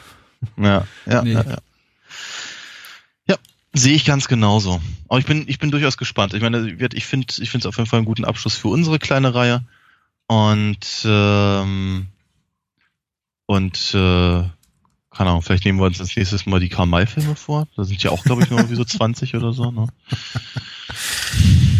Äh, so. Ja. Ähm, worüber reden wir denn nächste Woche? Uh, zwei ganz besondere lecker. Ja, ja, ja. Ich, hab, ich, hab, ich, ich, ich weiß, ich weiß, oh, bei, bei, ja. Bei dem chronologisch äh, jüngeren Titel bin ich mir gar nicht so sicher, ob ich noch, ob ich, ob ich mich noch so drauf freue, nachdem ich heute einige, einige Kurzkritiken darüber gelesen habe. Aber äh, schieß mal den los. Muss, da darf, nein, den darf man, den darf man, da darf man, den muss man selber erleben. Den muss, man. Die muss man, die muss man erleben und sich dann ein eigenes Urteil bilden. Und danach kann man, danach kann man dann die, die, die ah. Kurzkritiken lesen, um rauszufinden, dass die alle recht haben. Also, okay. nein, nein, ja, das ist, genau. Worüber reden wir denn mit glorreichen 3,3 Punkten in der IMDb? ist das, ist das tatsächlich der, ich dachte, dachte, dass der, dass der, dass der später gemacht wird. Aber gut, dann wir reden über Captain America. Den, ja. Die 1990er Ver Verfilmung von äh, Albert Pion. Wird das auch gesprochen? Ja. genau. Ja. ja, mit Matt Salinger und Ronnie Cox und Ned Beatty und dem Gummiohren und der der ersten ja der der der der, der ersten etwas größeren Verfilmung Verfilmung der Figur nach Versionen, die ehrlicherweise mit Captain America noch weniger zu tun hatten. In den 70ern und glaube ich noch ein bisschen früher. Hm? Ja, außerdem äh, sprechen wir über ähm, The Toxic Avenger. Mhm. Äh, der Film, der mit dem Trauma so als, als Filmproduktionsstätte seinen großen Durchbruch, Durchbruch hatte, Mitte der 80er. Äh, Regie führt Michael Hertz und Lloyd Kaufmann, auch die Gründer des Studios. Und ähm, ja, zweimal, glaube ich, sehr, sehr cooles äh, Videothekenfutter. Genau. Äh, nächste Woche. Ich freue mich. Ja, ich mich auch. Daniel, genau. was, ja. äh, was bleibt es noch zu sagen nach all den, all den, all den Faustschlägen in die Fresse? Adrian! ja, gute Nacht. Bye bye. war Bahnhofskino mit Patrick Lohmeier und Daniel Gramsch. Besucht uns unter bahnhofskino.com und schickt Feedback und Filmwünsche als E-Mail an patrick at bahnhofskino.com. Bei Facebook, Twitter, iTunes, Stitcher und über alle bekannten Podcast-Apps sind wir natürlich auch zu finden. Unter alinafox.de könnt ihr Daniels Comics lesen und bestellen. Alina Fox Hörspiele sind übrigens bei Amazon, Audiamo und überall dort erhältlich, wo es etwas auf die Ohren gibt. Natürlich auch im gut sortierten Einzelhandel. Vielen Dank fürs Zuhören und adios.